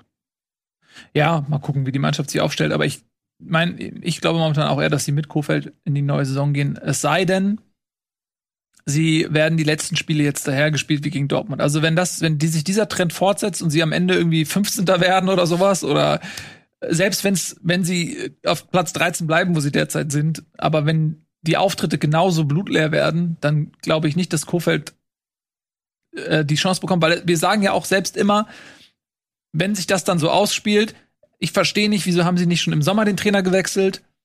Wieso haben sie diesen Trainer noch die Vorbereitung machen lassen, seine Transferwünsche erfüllt und haben dann irgendwie nach fünf Spieltagen äh, eine Reißleine gezogen, von der sowieso schon klar war, die Hand ist eigentlich schon an der Leine dran die ganze Zeit. Ähm, und ich glaube, dass tatsächlich die, die letzten vier Spiele schon noch Einfluss haben könnten, was die Zukunft von Kofeld angeht. Hm. Ja, sind darauf, können jetzt, wir haben ja vorhin durchgerechnet, nochmal richtig in den Abstiegskampf reinrutschen. Lassen ja. am Wochenende verlieren und dann nochmal gegen Stuttgart verlieren, dann ist Stuttgart an denen vorbeigezogen. Also vielleicht. Mhm. Insofern. Du musst davon ausgehen, dass zumindest Stuttgart und Hertha noch punkten. Ja, ja, klar. Also sechs Punkte ist für beide drin. Ja, aber sie, sie, äh, sie, werden punkten, Punkt am Wochenende. Sie spielen gegeneinander. Also ja, hm. ähm, ja, da musst du halt ein bisschen, bisschen was leisten. das, das, ist ja. ein wichtiger Satz. Nee, absolut. Gut, also Wolfsburg äh, kriselt weiter und Dortmund schenkt seinen zahlreich erschienenen ZuschauerInnen ein Spektakel, hm. das äh, dem altehrwürdigen Westfalenstadion würdig ist. Kommen wir mal zu, ja? Bevor wir Gladbach machen, wollen wir noch kurz, weil ich, das wollte ich einmal kurz ansprechen, mhm. diese ganz, ganz seltsame Geschichte, finde ich, der Streit jetzt aktuell zwischen Haaland und dem BVB. Das mhm. weiß ich nicht, ob das, ob das auch überhaupt wahr ist, weil es wurde nur am Boulevard berichtet, dass Haaland, der angeblich dem BVB gesagt hat, er wünsche bitte nicht mehr, dass seine Verletzungen öffentlich gemacht werden. Weil das könnte ja seinen Marktwert schmieren. Er möchte bitte nicht mehr, dass ständig gesagt wird, wenn er fehlt, warum er fehlt und was mit ihm ist, sondern er möchte halt das nicht mehr bekannt gegeben haben. Mhm. Keine Ahnung, ob das, ob das stimmt oder ob das nur so eine Ente ist. ja. Ich meine, wünschen kann man sich ja immer viel. Das sage ich meinen Kindern auch immer. Aber ist natürlich völliger Quatsch, weil es natürlich auch äh, gehört ja einfach dazu, dass die Journalisten fragen, welche Spieler welche Verletzungen haben und wie lange die ausfallen. Und äh, ich glaube, da wird auch für Haaland wahrscheinlich keine Ausnahme gemacht. Ja. Ich weiß gar nicht, ich glaube, Man City wird trotzdem und der hat auch angeblich halt Geld haben. Untersuchung verweigert dann ja. und hat gesagt, ich spiele das lieber weiter. Das habe ich auch gehört. Also, dass Dortmund ihn dann in die Röhre schicken wollte, sozusagen, um mhm. genauer zu gucken, was es ist, was er da für Probleme hat. Und er hat gesagt, so, nö, äh, will ich nicht, ich will keine Diagnose, ich spiele einfach weiter. Ähm, Vielleicht ist das wirklich so, dass er jetzt eben nicht gefährden möchte, dass er den Vertrag seines Lebens unterzeichnet. Ne? Also er ist ja gerade, denke ich, in finalen Verhandlungen. Er wird, irgendwann muss er sich ja mal entscheiden. Manchester City ist jetzt, glaube ich, so ein bisschen der Favorit, der sich rauskristallisiert. Aber ich weiß gar nicht, ob Dortmund das jetzt Spekulation, aber die sind ja Aktiengesellschaft. Aber es wird doch auch, die müssen ja es wird auch doch einen Medizincheck geben beim neuen Verein. Also die ja. werden doch nicht äh, irgendwie so ein 250 Millionen Deal machen und sich dann nicht seine Knie angucken. Also das ist doch sowieso ähm, völlig utopisch. Also entweder er hat was richtig Schlimmes, weshalb er nicht in die Röhre will, damit es nicht bekannt geht, dann wird es spätestens beim Medizincheck rauskommen und der Deal wird dann gemacht oder nicht gemacht. Ich, du, ehrlich gesagt, weiß ich das, Ich weiß ja nicht, also wie, ich, ich, wie ein Medizincheck äh, äh, vonstatten geht, weil du, wenn du jetzt, du hast 720 Bänder im Körper du kannst ja nicht jeden einzelnen Körperteil komplett ja, durchleuchten. Das, das, heißt, die gucken sich vielleicht irgendwie die Kreuzbänder an und die Knie und was und die Lunge und hm. dann machst du einen ja, Lauftag. Weißt du, was ja, ich meine? Vielleicht ist das ja an irgendeiner Körperstelle, wo vielleicht bei einem Medizincheck gar nicht so genau hingeguckt wird. Nee, äh, ganz ehrlich, wenn du ein Auto kaufst für 250 Millionen, dann guckst du dir auf jeden Fall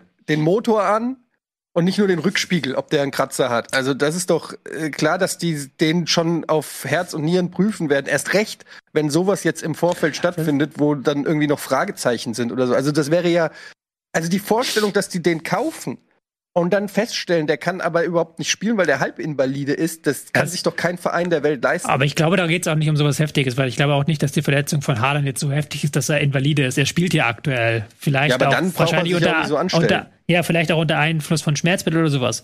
Ich glaube, da geht es halt auch um die Frage, dann ist er sofort einsatzfähig für den neuen Verein, weil vielleicht würde dann der ein oder andere Verein sagen, okay, warten wir noch mal ein Jährchen mit dem Transfer oder gucken, dass wir das jetzt nicht jetzt sofort machen, sondern ein Jahr später.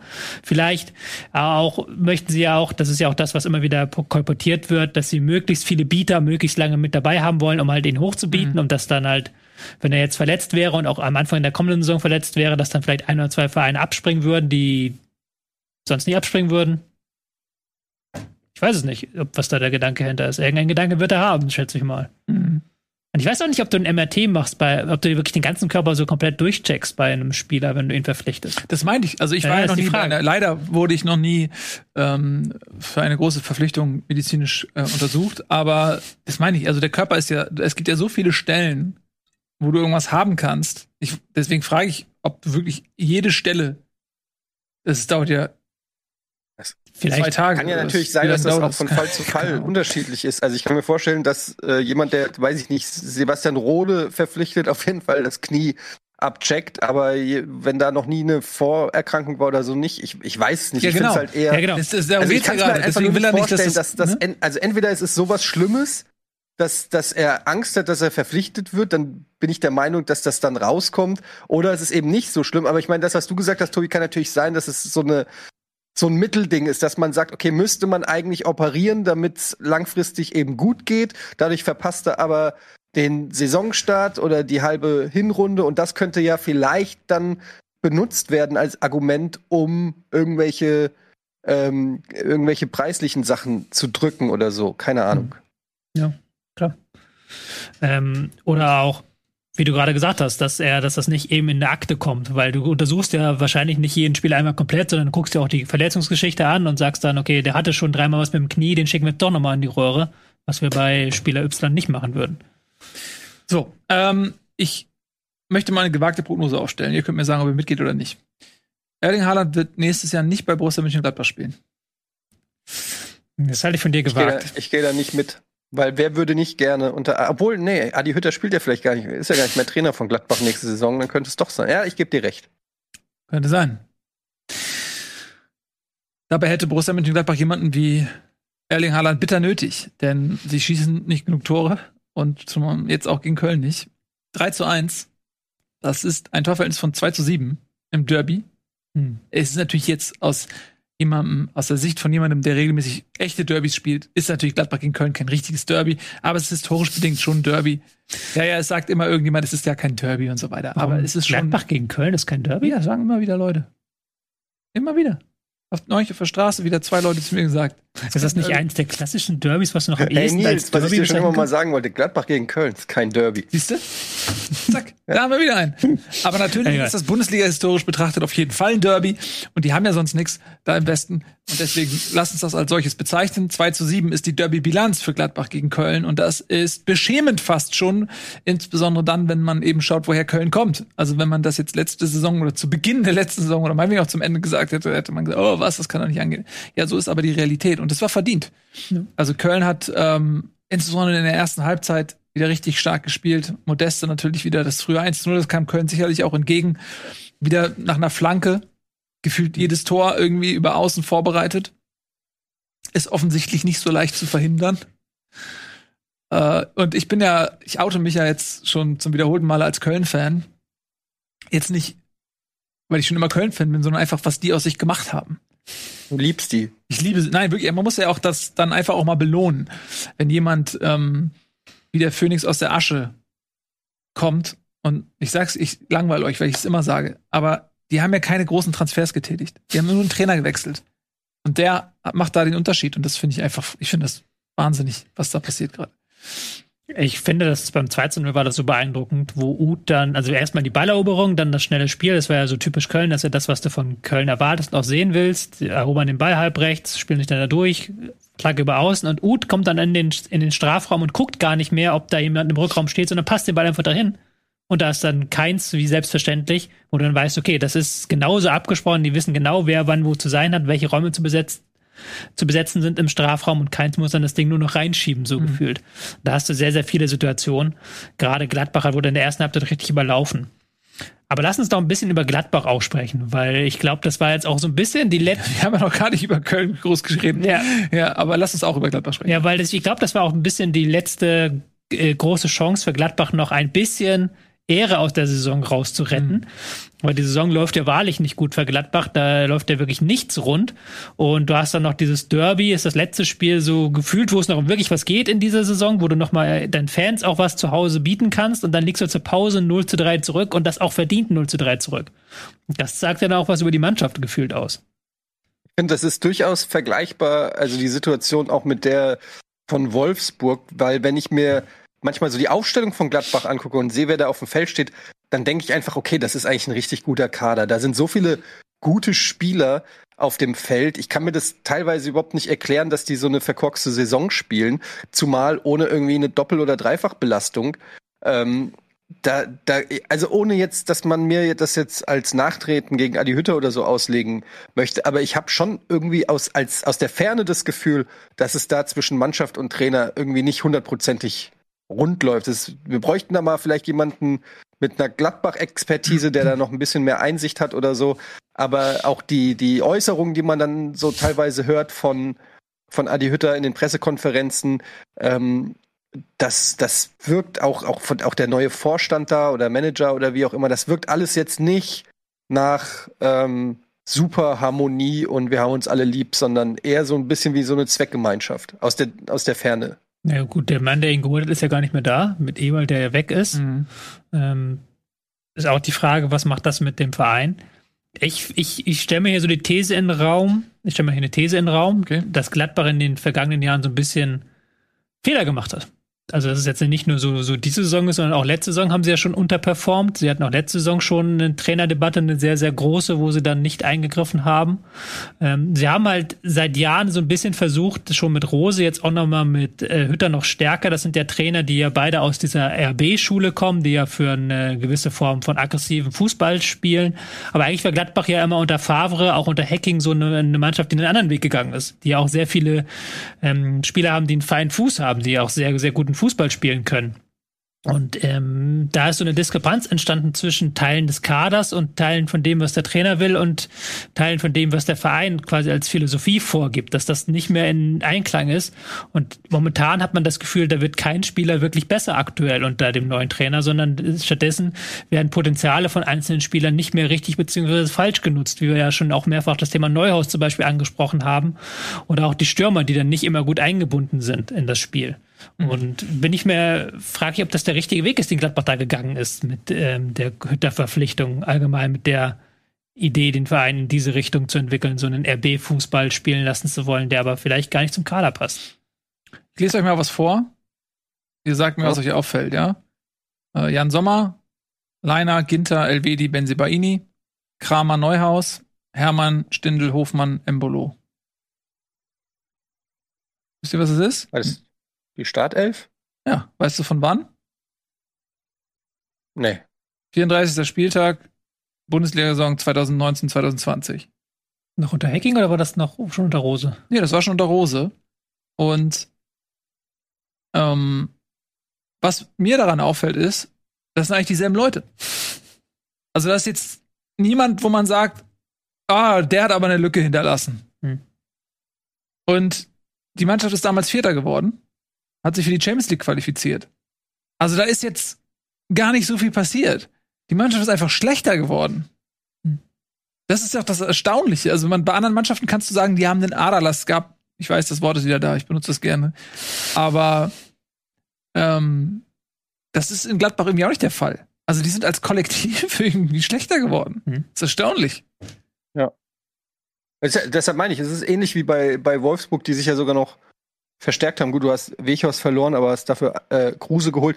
Aber ja, es ist auf dem Papier nicht unbedingt erklärbar, warum diese Mannschaft so performt. Und deshalb sage ich ja, ich kann mir nur vorstellen, also man muss es dann einfach äh, beim Trainer suchen. Entweder passt das System nicht oder irgendwie, ähm, also gerade so Spieler wie Neuhaus, ja, das sind ja so Spieler, das waren Shootingstars, die waren schon für 20, 30 Millionen, wurden die schon zu den Bayern geschrieben.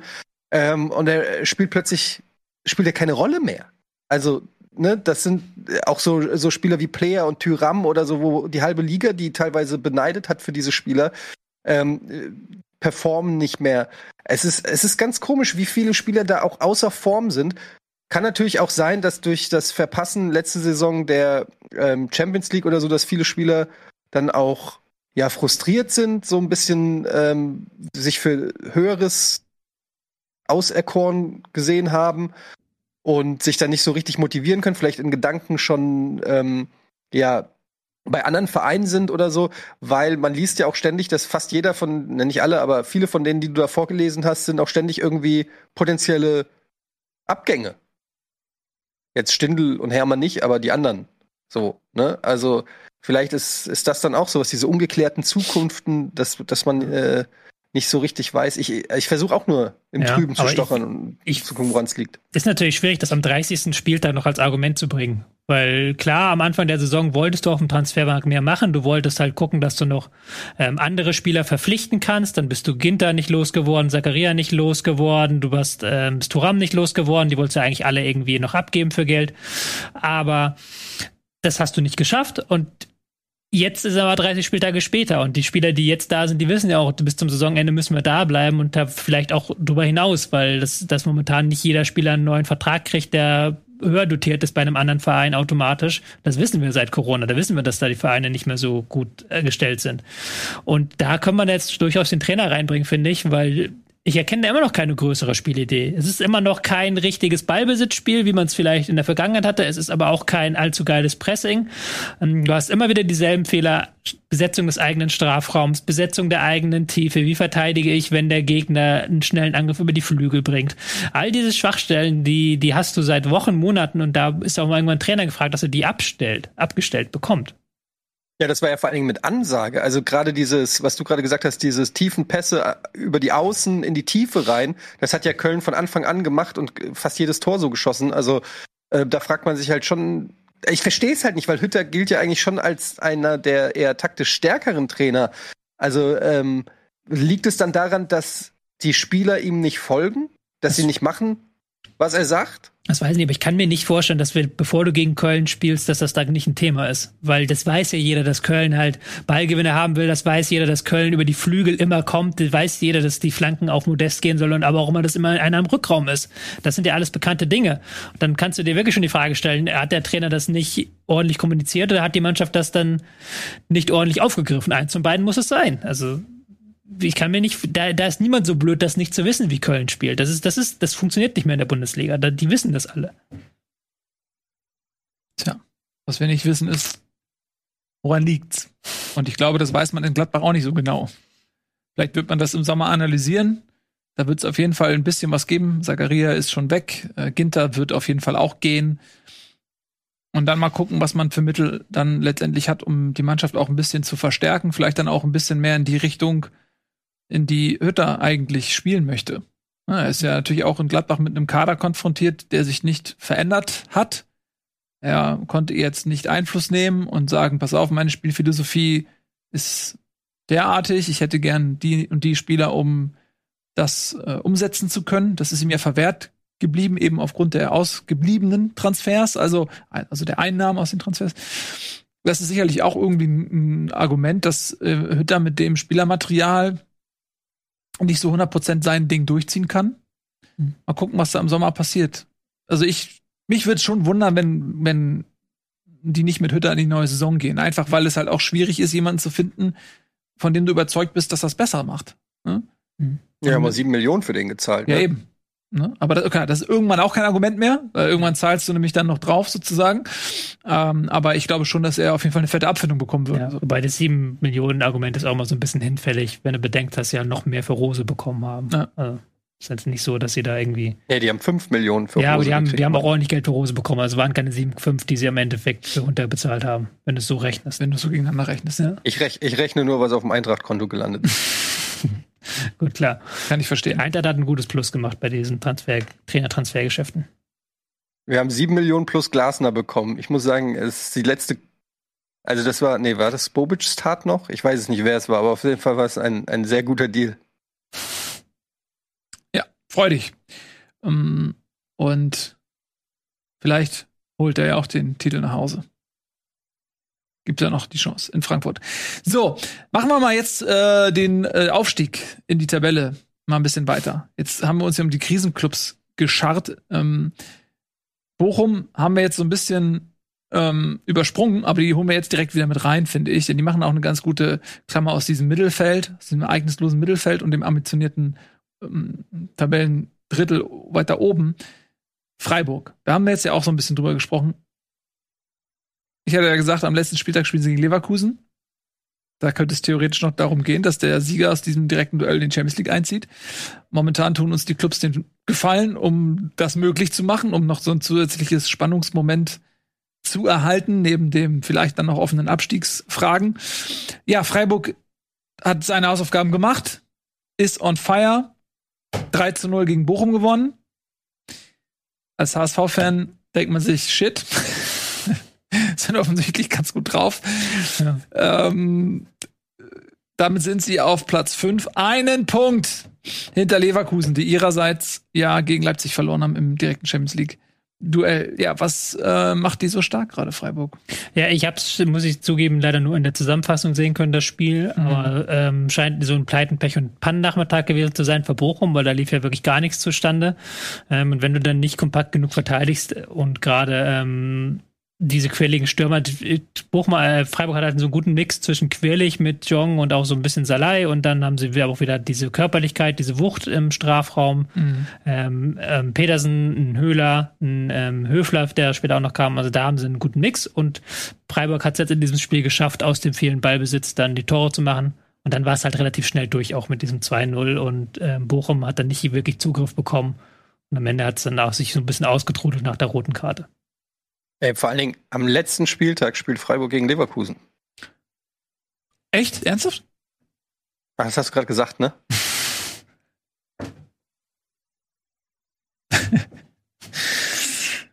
Ach, Eddie. Ich habe manchmal gucke ich halt, lese ich gerade so Spielberichte, während du was sagst, um mir Infos drauf zu packen. Mhm. Und dann entgeht mir das manchmal. So. Dann habe ich nur gehört Leverkusen. Dann war ich mir, es war jetzt ein Gamble, ob du genau das gesagt hast oder ob du nur gesagt hast, dass sie einen Punkt hinter Leverkusen sind. Ich war mir nicht mehr sicher. Es war natürlich wieder mal ein verlorener Gamble, ja. aber ähm, das macht ja um, umso schöner. Das ist ja wieder so eine richtig schöne, das könnte wieder so eine richtig schöne, spannende Geschichte werden. Am Ende stellt euch mal vor, Freiburg schafft es in die Champions League. Was machen wir denn dann? das kann ja keiner wollen. Außer, hm. außer Freiburgern. Das kann ja keiner also, Ja, aber auf der anderen Seite, das ist dann halt so. Ja. Dann haben sie es halt besser gemacht als äh, Leipzig und Leverkusen. Das ist ja einfach so. Also nee, Leipzig wird in die Champions League kommen, aber dann haben sie es halt besser gemacht als Leverkusen, sagen wir es mal so. Ich bin sehr gespannt, wie das Spiel gegen HSV heute Abend wird. HSV ja eigentlich auch eine Mannschaft ist unter Walter, die ja sehr, sehr viel Ballbesitz in der zweiten Liga hat. Also wirklich sehr, sehr viel Ballbesitz und sehr, sehr viel halt mit hinten rausspielen und sowas. Und Freiburg ja auch richtig hier raufgeht. Könnte ein flottes Spielchen werden, wenn beide Mannschaften so sagen, wir wollen Ball haben, beide Mannschaften halt ihr hohes Pressing machen. Kann aber auch sein, dass wenn HSV sich da ein bisschen verzockt, dass es dann schnell aus ist. Aber andererseits haben die gegen die Top-Clubs in der zweiten Liga gar nicht so schlecht ausgesehen diese Saison, oder? Sie haben gegen die Top-Clubs, ja, also in der Hinrunde schon. Jetzt das Rückspiel gegen mhm. Schalke, muss man sagen, war Schalke schon die bessere Mannschaft. Mhm. Und das Rückspiel gegen Bremen haben sie auch verloren. Gegen Köln haben sie auch zwar am Ende, finde ich, ge verdient gewonnen, aber in der ersten Halbzeit gab es auch schon viele Situationen, wo sie geschwommen sind. Und ich mache mir ein bisschen Sorgen, wenn äh, der HSV versucht, genauso konsequent den Ball da hinten rauszuspielen wie in der zweiten Liga. Und da sind so Situationen, dass die ja nicht einen Ball hinten rausschlagen. Hm.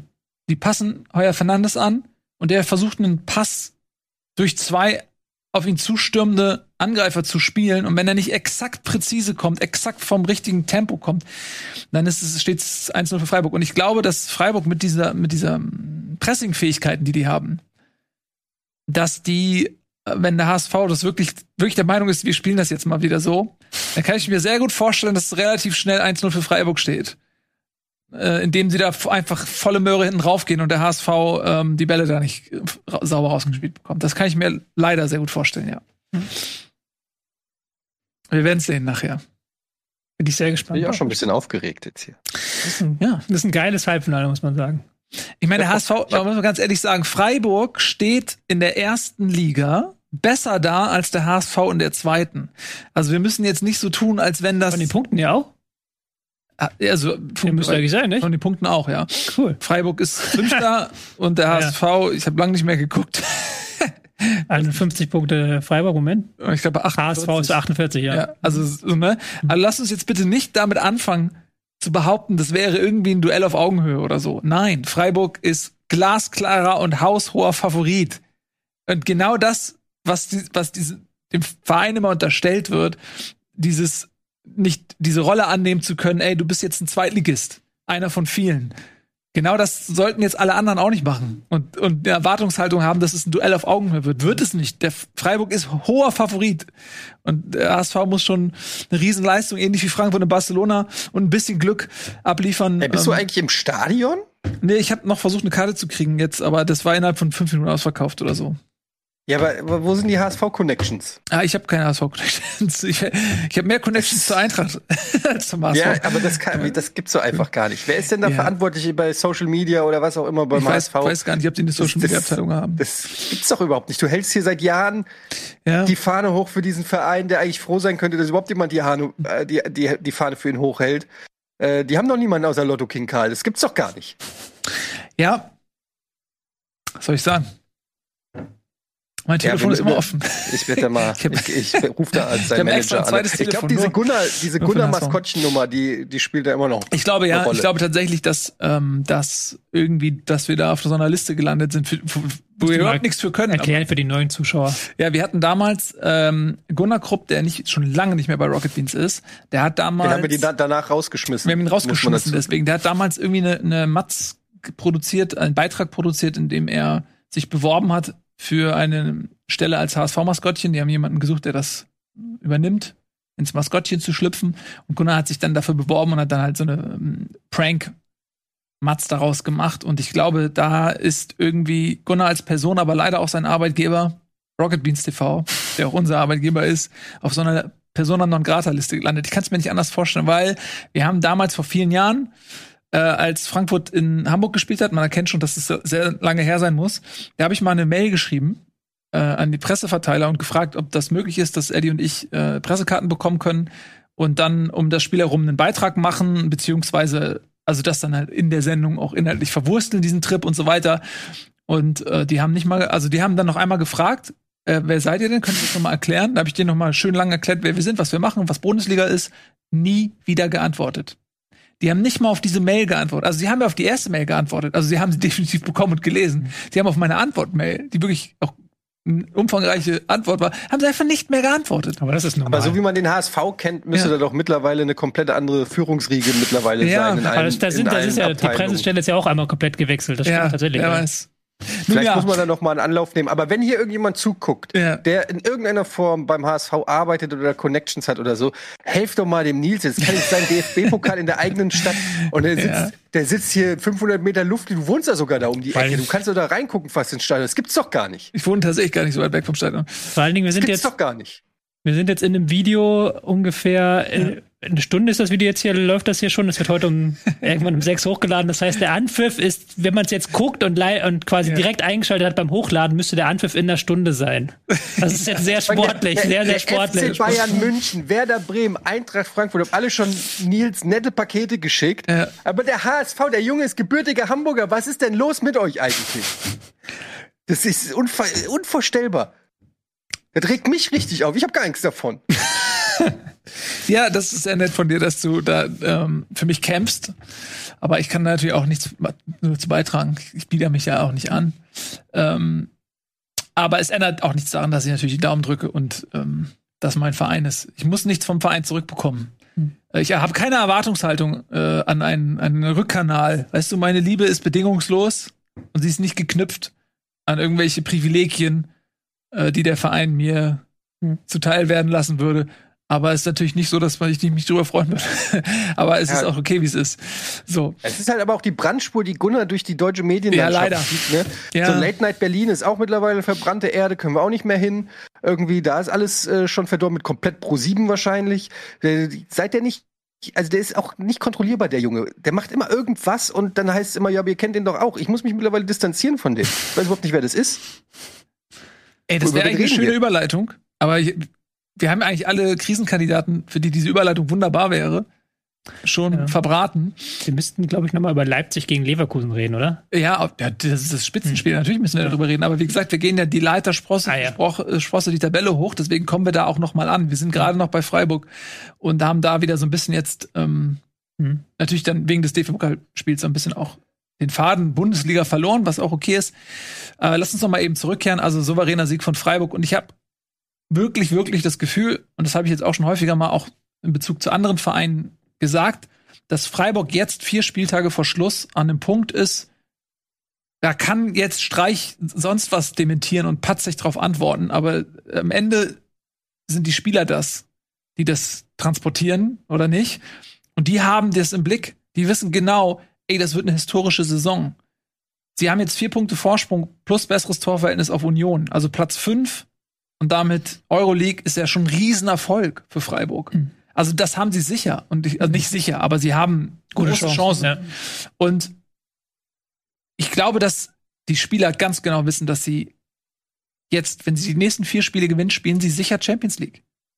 Das ist wahr. Und das wissen die Spieler. Das kann mir keiner erzählen. Ja, klar. Und wenn du an dem, an dem Punkt, wo Freiburg jetzt ist, wo du aus eigener Kraft Champions League spielen kannst, aus eigener Kraft, Wenn du jetzt noch jemand anfängt und sagst so, ja, reden wir überhaupt nicht drüber, dann sind wir wieder an dem Punkt, Nö, das Und macht du dich aber auch keiner. hast? Aber das macht auch keiner. Jetzt muss man ihnen zugestehen. Das macht jetzt auch keiner. Und sie wissen halt, dass sie das, dass sie das aus eigener Kraft können. Sie wissen auch, dass ihr ähm, Programm relativ schwer ist auch, was jetzt noch kommt. Da haben wir noch DFB-Pokal, dann vielleicht noch das Finale, was auch noch so ein bisschen geistige Kapazität zieht. Ja. Ähm, noch gegen Union auch, wie du gesagt hast, gegen Leverkusen am letzten Spieltag. Also da müssen sie schon, muss schon alles gut laufen. Aber sie haben jetzt die Form wieder. Sie haben jetzt wieder die Form gefunden. Das ist schon mal sehr, sehr Ja, gut. kann, man, kann man denen nur wünschen, dass der Trainer jetzt nicht äh, kündigt, der Vorstand nicht kündigt, der Manager nicht geht und ähm, ja, generell die Spieler schon Verhandlungen führen mit anderen Vereinen.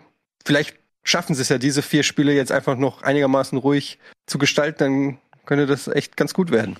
Das wäre sehr, das wäre sehr spannend, wenn jetzt Clemens Hartenbach seit 2001 im Verein, Jochen Seyer seit 2002 im Verein und Christian Streich seit 1997 oder 95, bin mir gerade gar nicht sicher im Verein, wenn die jetzt alle kurzfristig kündigen würden, weil sie Ja, durchdrehen. und der Trainer Streich wechselt, äh, gibt heute bekannt, dass er zum HSV wechselt. Ähm, mit, mit den Worten, naja, es ist ein Stadion wie das andere. Also ich finde jetzt, ich bin mir nicht ganz sicher, warum es jetzt der HSV ist. Weil der HSV Ja, ist. weil der nächste geht, weil damals äh, Adi Hütter vor Ah. dem Spiel gegen Gladbach äh, gesagt hat, dass er zu Gladbach wechselt. Ah, okay. Ja, aber ich hätte auch kein Problem mit Streich als Trainer in Hamburg. Aber das ist eine andere Geschichte. Ähm, der nächste Bundesliga-Gegner von Freiburg ist Gladbach. genau. Der Kreis. Und da wollte ich nämlich gerade noch mal drauf hinaus, auf das Restprogramm. Ja, so. Weil du gerade gesagt hast, das ist gar nicht so einfach. Also sie haben jetzt Gladbach, dann haben sie Hoffenheim, dann haben sie Union. Und am letzten Spieltag, wie gesagt, das eventuelle Endspiel gegen Leverkusen. Und ich finde, ehrlich gesagt, Gladbach, Hoffenheim, Union, in, das ist jetzt auch nicht das schwerste Programm. Also Hoffenheim ist nicht gut drauf. Ja, Hoffenheim ist in der Trendtabelle auf dem 17. Platz mit einem Punkt und minus Das ist ja sieben die Toren. Trendtabelle. Die letzten vier die? Spieltage. Trendtabelle. Nur die letzten vier Spieltage. Und also die sind überhaupt nicht gut drauf, Hoffenheim. Ja, klar. Aber ich, hab, ich bleib bei dem, was ich vergangene Woche gesagt habe. Ich bin glaube immer noch, dass Leverkusen die bessere Ausgangslage hat, auch wenn sie jetzt verloren haben, reden wir gleich drüber. Fürth, Frankfurt, Hoffenheim und dann das direkte Duell gegen Freiburg. Also Hoffenheim hat auch noch Leverkusen und mit Fürth und Frankfurt haben sie da die deutlich einfachen Gegner. Du, ich gehe ja gar nicht da. Also Frankfurt, Frankfurt im Europa League Sandwich bin, auch ich bin noch. voll bei dir, dass äh, Leverkusen das leichtere Restprogramm hat. Aber was ich sage ist, Freiburg muss lediglich gegen Gladbach, also das heißt lediglich, aber sie müssen gegen Gladbach, Hoffenheim und Union gewinnen. So. Und haben auch noch zwei Heimspiele. Lass Ja, mich ja. mal kurz ab. Haben noch zwei Heimspiele. Und dann haben sie halt ein Endspiel. Ja klar. So. Das, ist, wäre, das wäre uns allen zu wünschen. Aber Ja. ich Na gut. glaube noch nicht dran. Aber ich lasse mich gerne widerlegen da. Ich lasse mich da gerne widerlegen. Ich bin froh, wenn ich Unrecht habe.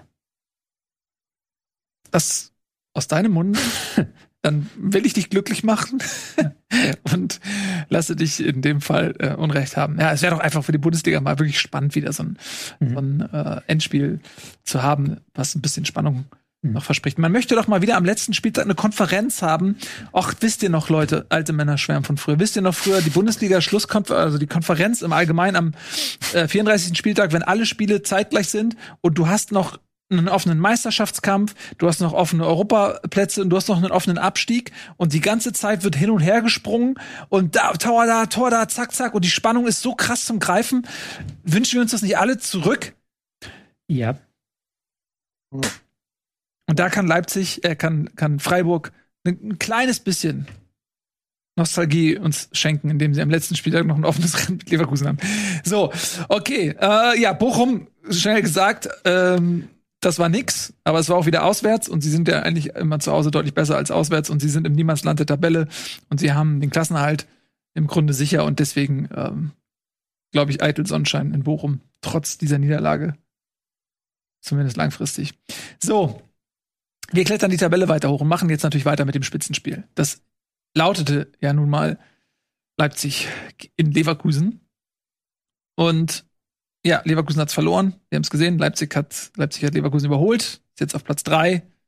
War zu erwarten irgendwie, wenn man so die letzten Wochen gesehen hat. Wie, so, wie in der Formel 1, ne? Mhm. Wenn, wenn irgendwie Michael Schumacher strafversetzt wurde Mhm. und dann man zugucken konnte, wie er Platz für Platz nach vorne rast, so ist ja Leipzig irgendwie in den letzten Wochen. Wie war das Spiel denn? Naja, Leipzig versucht schon jetzt mittlerweile die Frage zu stellen, mit wie wenig offensivem Einsatz können wir halt Bundesligaspiele gewinnen weil sie wirklich es geschafft haben, in diesem Spiel in der ersten Halbzeit komplett keinen einzigen Torschuss abzugeben, also bis kurz vor Abpfiff. Dann hatten sie zwei Torschüsse, dann wieder 20 Minuten kein, dann das Tor, dann wieder 20 Minuten nix. Also da ähm, war eine sehr interessante Performance von Leipzig, die natürlich klar mit ihrem System komplett den Gegner vom Tor weghalten können, die auch eine Ballsicherheit haben, dass da das Pressing der Leverkusen überhaupt nicht zugreifen kann, überhaupt keinen Zugriff bekommt, dann spielen sie den Ball halt immer hinten rum und es passiert nicht viel. Und das funktioniert auch im Zweifelsfall mit der zweiten Elf. Aber du hast halt auch wieder gesehen, wenn du halt einen bestimmten Spieler bei, Lever äh, bei Leipzig rausnimmst, da geht vor allem dran ein Kunku, dann ist das Offensivspiel eine ganz andere Nummer als mit ihm. Und ähm, als er dann zur zweiten Halbzeit kam, dann gab es auch so dieses leichte Aufbäumen und sie haben es dann geschafft, Leverkusen zu besiegen, die vielleicht nach vorne nicht so mega die Kreativität hatten, aber an und für sich schon so, so eine gewisse, ich hatte das Gefühl, sie hatten eine gefährlichere Ausstrahlung in dem, was sie getan haben. Aber grundsätzlich ist ja Leipzigs große Stärke halt, diese Spiele so eng und so stabil zu gestalten, dass sie dann mit ihren individuellen Vorteilen in Einzelsituationen punkten können. Das war jetzt auch ein Spiel, wenig los vor beiden Toren. Und das, was wenige los war, hat dann eben Leipzig reingemacht. Und die Leverkusen haben ihre durchaus vorhandenen Chancen nicht reingemacht. Ja, und das hat den Unterschied an Glaubt ihr, gemacht. Kunku nächste Saison immer noch in Leipzig? Schwer, wird schwer zu halten sein, glaube ich, der Junge. Mhm. Also der hat natürlich jetzt ruft. seine absolute Durchbruchssaison, spielt jetzt auch französische Nationalmannschaft. Ähm, aber ich weiß gar nicht, wie lange er jetzt noch Vertrag hat. Das ist ja dann auch immer irgendwie noch ein Faktor denke ich mal. Ob er eine Klausel hat, weiß man auch nicht, ne? Also, ich meine, ich hatte jetzt was gelesen dazu, ähm, dass er, dass Leipzig halt gerne verlängern würde, da halt dann eine Klausel einbauen möchte, die sich dann, die jedes Jahr sinkt. er hat einen Vertrag bis 2024. 24, ja. ja. Weil sie wollen halt ihn noch ein Jahr weiter halten, aber dann eben mit dem Versprechen, hey, die Klausel ja. wird dich dann dann sinken. Wurde jetzt auch schon mit Bayern zum Beispiel in Verbindung gebracht, dass vielleicht die Bayern, wenn sie ein bisschen Geld haben, dann das in Kunko investieren. Ja, ein sehr, sehr interessanter Transfer. Hm? Ten Hags Wunschspieler.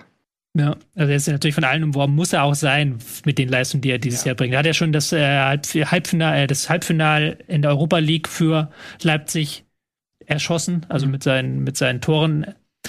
Er hat jetzt wieder eine gute Leistung gebracht. Er ist in zwei Systemen, die halt völlig unterschiedlich sind. Dieses High-Intensity, High-Pressing-System von Marsch, dieses sehr auf Stabilität, sehr auf ähm, geordnete Zirkulation bedachte von Tedesco. Er ist in beiden Systemen herausragend. Er hat die Fähigkeit im 1 gegen 1, ist aber nicht eigensinnig. Mhm. Er ist wirklich noch der Spieler, der heraussticht aus der gesamten Bundesliga. Ja. So. Und da klar, dass der jetzt umworben sein wird im Sommer, das ist, steht völlig außer Frage. Ja. Wäre natürlich, also für die Bayern, da gibt es jetzt ja auch mit ähm, Serge Gnabry zum Beispiel jemanden dort vorne aus der Offensivabteilung, bei dem auch nicht klar ist, der bei den Bayern bleibt. Eventuell würde da sogar ein Platz frei werden.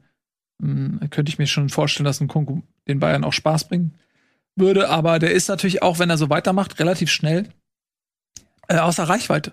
Ja. Also weil das, was Vereine wie Manchester United oder spanische Vereine oder Paris oder so, wobei Paris äh, kam ja ursprünglich mal aus Paris. Ne? Frage, ob sie den jetzt wiederholen wollen für so viel Geld. Ähm, irgendwann kann, können die Bayern einfach auch nicht mehr mithalten oder wollen nicht mehr mithalten. Ich kann mir aber auch vorstellen, dass sie sagen, wir behalten ihn noch vielleicht ein Jahr in Leipzig. Ja. Sie haben jetzt keinen Druck, ihn zu verkaufen. Er hat noch zwei Jahre Vertrag.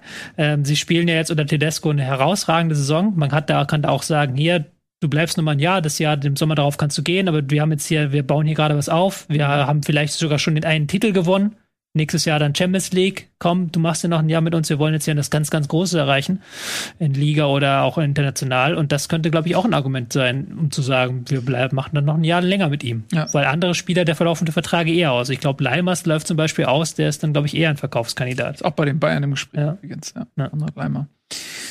Ja, äh, wir werden sehen, was er macht. Auf jeden Fall ähm, macht er Spaß. Also für mich der Shootingstar dieser Saison, der hat einen absoluten Durchbruch gemacht. Er war vorher schon natürlich ein sehr, sehr guter Spieler, aber dieses Jahr ist er ein herausragender Spieler mhm. und hat wirklich nochmal einen Schritt gemacht. Und das wäre irgendwie schade, wenn er jetzt wie, wie Jaden Sancho irgendwie zum Menu geht und dann eventuell da sogar erstmal ein Jahr lang sich nicht zurechtfindet und Verbandsplatz nehmen muss oder so. Sancho war auch der überragende Spieler ähm, bei Dortmund und ähm, hat eine lange Anlaufzeit beim Menu gebraucht. Oder immer noch.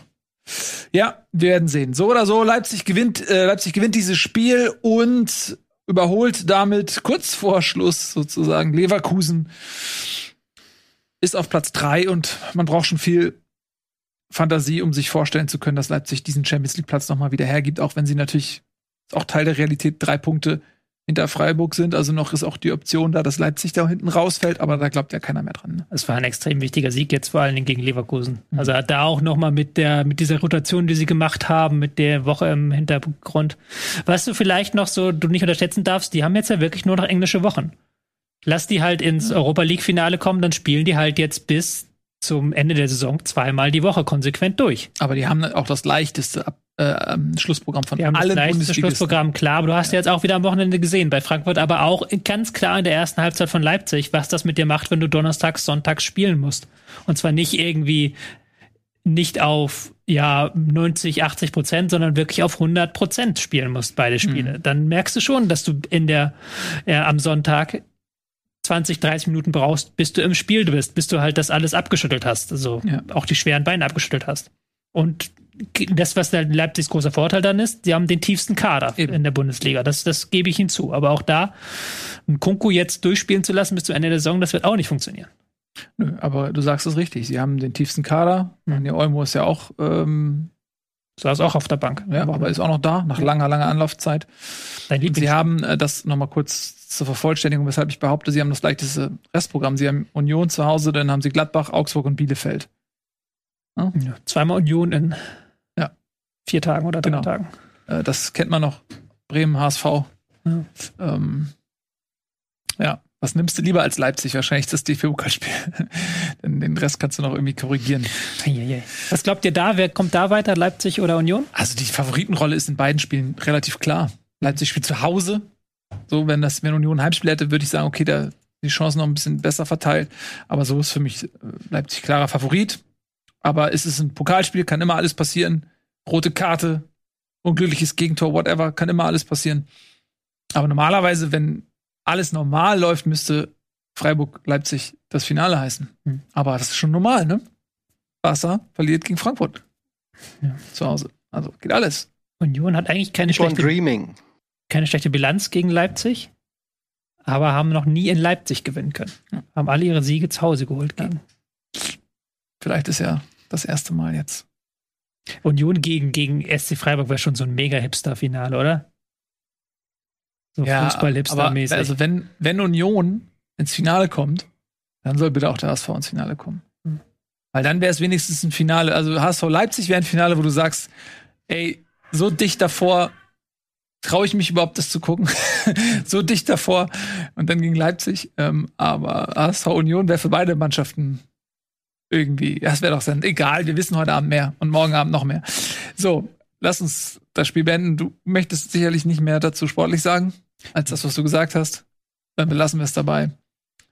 Dann gucken wir mal, was haben wir denn hier noch übrig? Äh, wir haben noch äh, Union. Union gegen Frankfurt. Äh, du hast zu Beginn der Sendung ja eigentlich schon so ein bisschen auch resümiert, was das Bundesliga Spiel angeht. Da hast du ja schon gesagt, klar, die waren platt, Frankfurt, die haben jetzt All-In Euro Euroleague gemacht und dementsprechend zwei, glaube relativ frühe Tore sogar von Union und dann war das Ding eigentlich durch, ne? Möchtest du oder auch Tobi da noch was hinzufügen?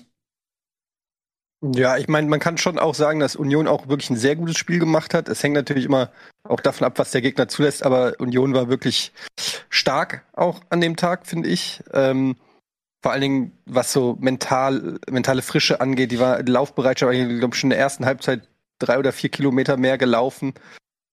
Ähm, ich hatte zu dem Zeitpunkt eigentlich gedacht, oh, oh, hoffentlich werden wir jetzt hier nicht abgeschossen. Und war dann eigentlich relativ froh, so doof sich's anhört, dass wir dann in der äh, zweiten Halbzeit ähm, uns nicht haben noch vorführen lassen, sondern in Anführungsstrichen nur 2-0 ähm, verloren haben. Es waren halt zwei Tore, die relativ kurz hintereinander kamen, irgendwie 17. und 21. Minute. Und äh, da war, da war dann im Prinzip nach 20 Minuten war das Spiel gelaufen, weil da hat, also mir persönlich hat da komplett die Fantasie gefehlt, ähm, wo die Eintracht jetzt da nochmal die Kraft hernehmen soll, ähm, hier das Spiel zu drehen. Und du hast halt auch gemerkt, dass der zweite Anzug bei der Eintracht zumindest halt schon auch nicht sitzt. Da waren dann jetzt einige Spieler in der Startelf, wie ein, ein Holge, ein Paciencia, ein Rustic, ein Chandler, wo du dann eigentlich denkst, so jetzt habt ihr mal die Chance, auch was zu zeigen. Und das ist aber dann auch leider wirklich ausgeblieben. Ist natürlich auch schwierig, wenn die andere Hälfte des Kaders irgendwie komplett platt ist. Also man hat es wirklich auch gesehen, Lindström, Kostic, die konnten natürlich die, die Außenbahn nicht so beackern, wie man das sonst gewohnt ist. Das ist dann vielleicht auch ein bisschen undankbar für die anderen Mitspieler, aber trotzdem war ich da schon ein bisschen enttäuscht vom, von der, vom zweiten Anzug. Ähm, vor allen Dingen, weil das auch teilweise die Eintracht hat sehr viele teure Spieler auf der Bank sitzen. Wenn man so liest, was ein, ein Ilsanker und Paciencia und so verdienen.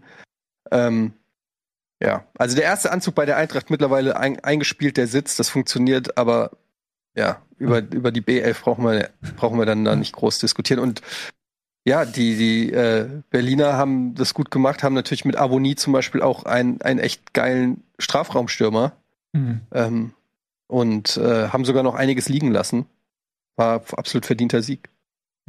Und vor allen Dingen auch in der Tiefe gar nicht so viel. Also, wie viel haben sie ausgetauscht? Fünf Spieler Eintracht? Also. Ähm, ja, Chandler, Hauge, Paciencia, Rustic. Ja, ja sogar nur vier. Und ja. Kral, also fünf, weil ja. Trapp verletzt ist. Ja, gut, okay. Aber und dann vergleichst du es mit Leipzig, die mal sieben Spieler austauschen. Trotzdem hast du das Gefühl, Leipzig ist da nicht so im Aderlass wie Frankfurt. Schon interessant. Ja. Aber ich finde, die Union hat das genauso gemacht, wie du es machen musst gegen eine Mannschaft, die so ein Spiel hatte unter der Woche von der ersten Minute an Gas geben. Also wirklich äh, gucken, dass du die am Anfang erwischt. Auch wirklich in die Zweikämpfe reingehen mit so einer sehr harten Einstellung auch. Also wirklich so, dass du sagst, die müssen wir von Anfang an kitzeln, wenn die nicht wach sind. Und ähm, ja, in der ersten Halbzeit das Ding dann schon eigentlich für dich gewinnen. Und so haben sie es ja auch gemacht. War dann auch bei diesen Toren, wo du richtig gemerkt hast, da ist eine Mannschaft, die eine Mannschaft, die hat unter der Woche gespielt und die andere Mannschaft, die ist halt wirklich heiß darauf, das Ding jetzt zu gewinnen. Ähm, auch was die Laufleistung angeht, du hast es ja schon gesagt, deutlich mehr Sprints, deutlich mehr Kilometer in der ersten Halbzeit von Union. Und so musst du es machen, so haben sie es gemacht. Und nach, übrigens positiv erwähnen, ich war selbst nicht da, ich habe es halt äh, mitbekommen, dass der Stadionsprecher ähm, nochmal gratuliert hat zu der Leistung von Eintracht Frankfurt gegen Barcelona und äh, wirklich das gesamte Stadion ähm, applaudiert hat. Und äh, es ist ja auch nicht so oft, dass gegnerische Fans dann irgendwie applaudieren oder so. Und das fand ich einfach eine, eine mega nice Geste, super sympathisch. Ähm, ja, cooler Verein. Hm. Und Union wenn sie Firma führen, dann haben sie das Ding meist in der Tasche. Noch kein Spiel nach Führung verloren diese Saison. Mhm. Das ist ja ihr Ding. So, dann ist. Ey, Union muss man auch sagen, ne, was die auch an Adalas hatten, an Spielern Kruse dann noch in, in, der, in der Winterpause weg. Ähm, dann auch schon vor der Saison einige wichtige Spieler ähm, verloren. Also muss man schon auch, kann man gar nicht hoch genug anrechnen, dass die immer noch da oben um die internationalen Plätze mitspielen. Äh, äh, ja. Muss man auch Urs Fischer, glaube ich, äh, immer wieder mal erwähnen. Ähm, ja. Wir haben auch ein bisschen gebraucht, muss man, Trainer, muss man sagen. Ja. Also sie haben ja ein bisschen gebraucht, bis sie jetzt so dieses, bis sie jetzt wieder was gefunden haben. Becker und Avonie, die jetzt sehr gut harmonieren in den vergangenen Wochen.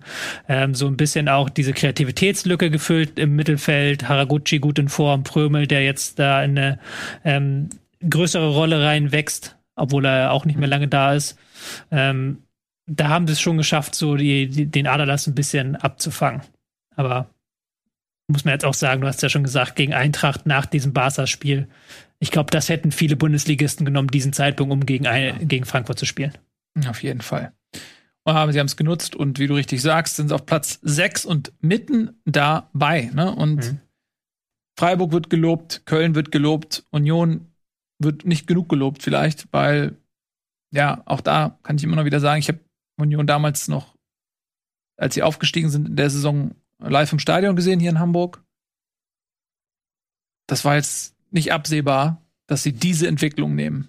Und das ist wirklich äh, immer wieder erstaunlich, dass Union das auch wiederholen kann. Ja, und nicht nur eine Saison irgendwie jetzt überperformt hat, sondern die wiederholen das und verbessern das. Und das ist ja mehr als respektabel. Und auch, es ist ja nicht nur die Liga, sondern sie kommen ja auch jetzt im DFB-Pokal zumindest mal bis ins Halbfinale. Also Riesensaison von Union, auf jeden Fall. Gut, dann haben wir noch einen absoluten Leckerbissen. Oh, ja. TSG Hoffenheim gegen Fürth. Das Topspiel der Bundesliga 0 zu 0. Das war so geil. Du hast es dir das angeguckt. verschlägt mir völlig die Sprache. So geil war das. Kannst du die Superlative in Worte fassen? Unglaublich. Mhm. Großartig. Jetzt bräuchte ich einen Poeten, Ja. um dieses Spiel in Worte zu fassen. Haben wir leider nicht. Haben Dann wir leider müssen wir nicht. es leider lassen. Ja, Wir wollen, nicht, wir wollen ja auch nicht fies sein gegenüber den Leuten, aber die waren auch Ja, fies uns gegenüber. hat das hat der gegenüber Hoffenheim und heute, hat das irgendjemand gesehen? Hat das jemand von euch da draußen über 90 Also Minuten gesehen? Wir laden jeden gerne ein, der es Ja. über 90 Minuten äh, gesehen hat. Ich wollte Immerhin gerne, aber die Versuchung 16.000 Leute im. Stadion. Was? 16.000 Leute waren immerhin im Stadion und haben sich das angeguckt. Mhm. Stark.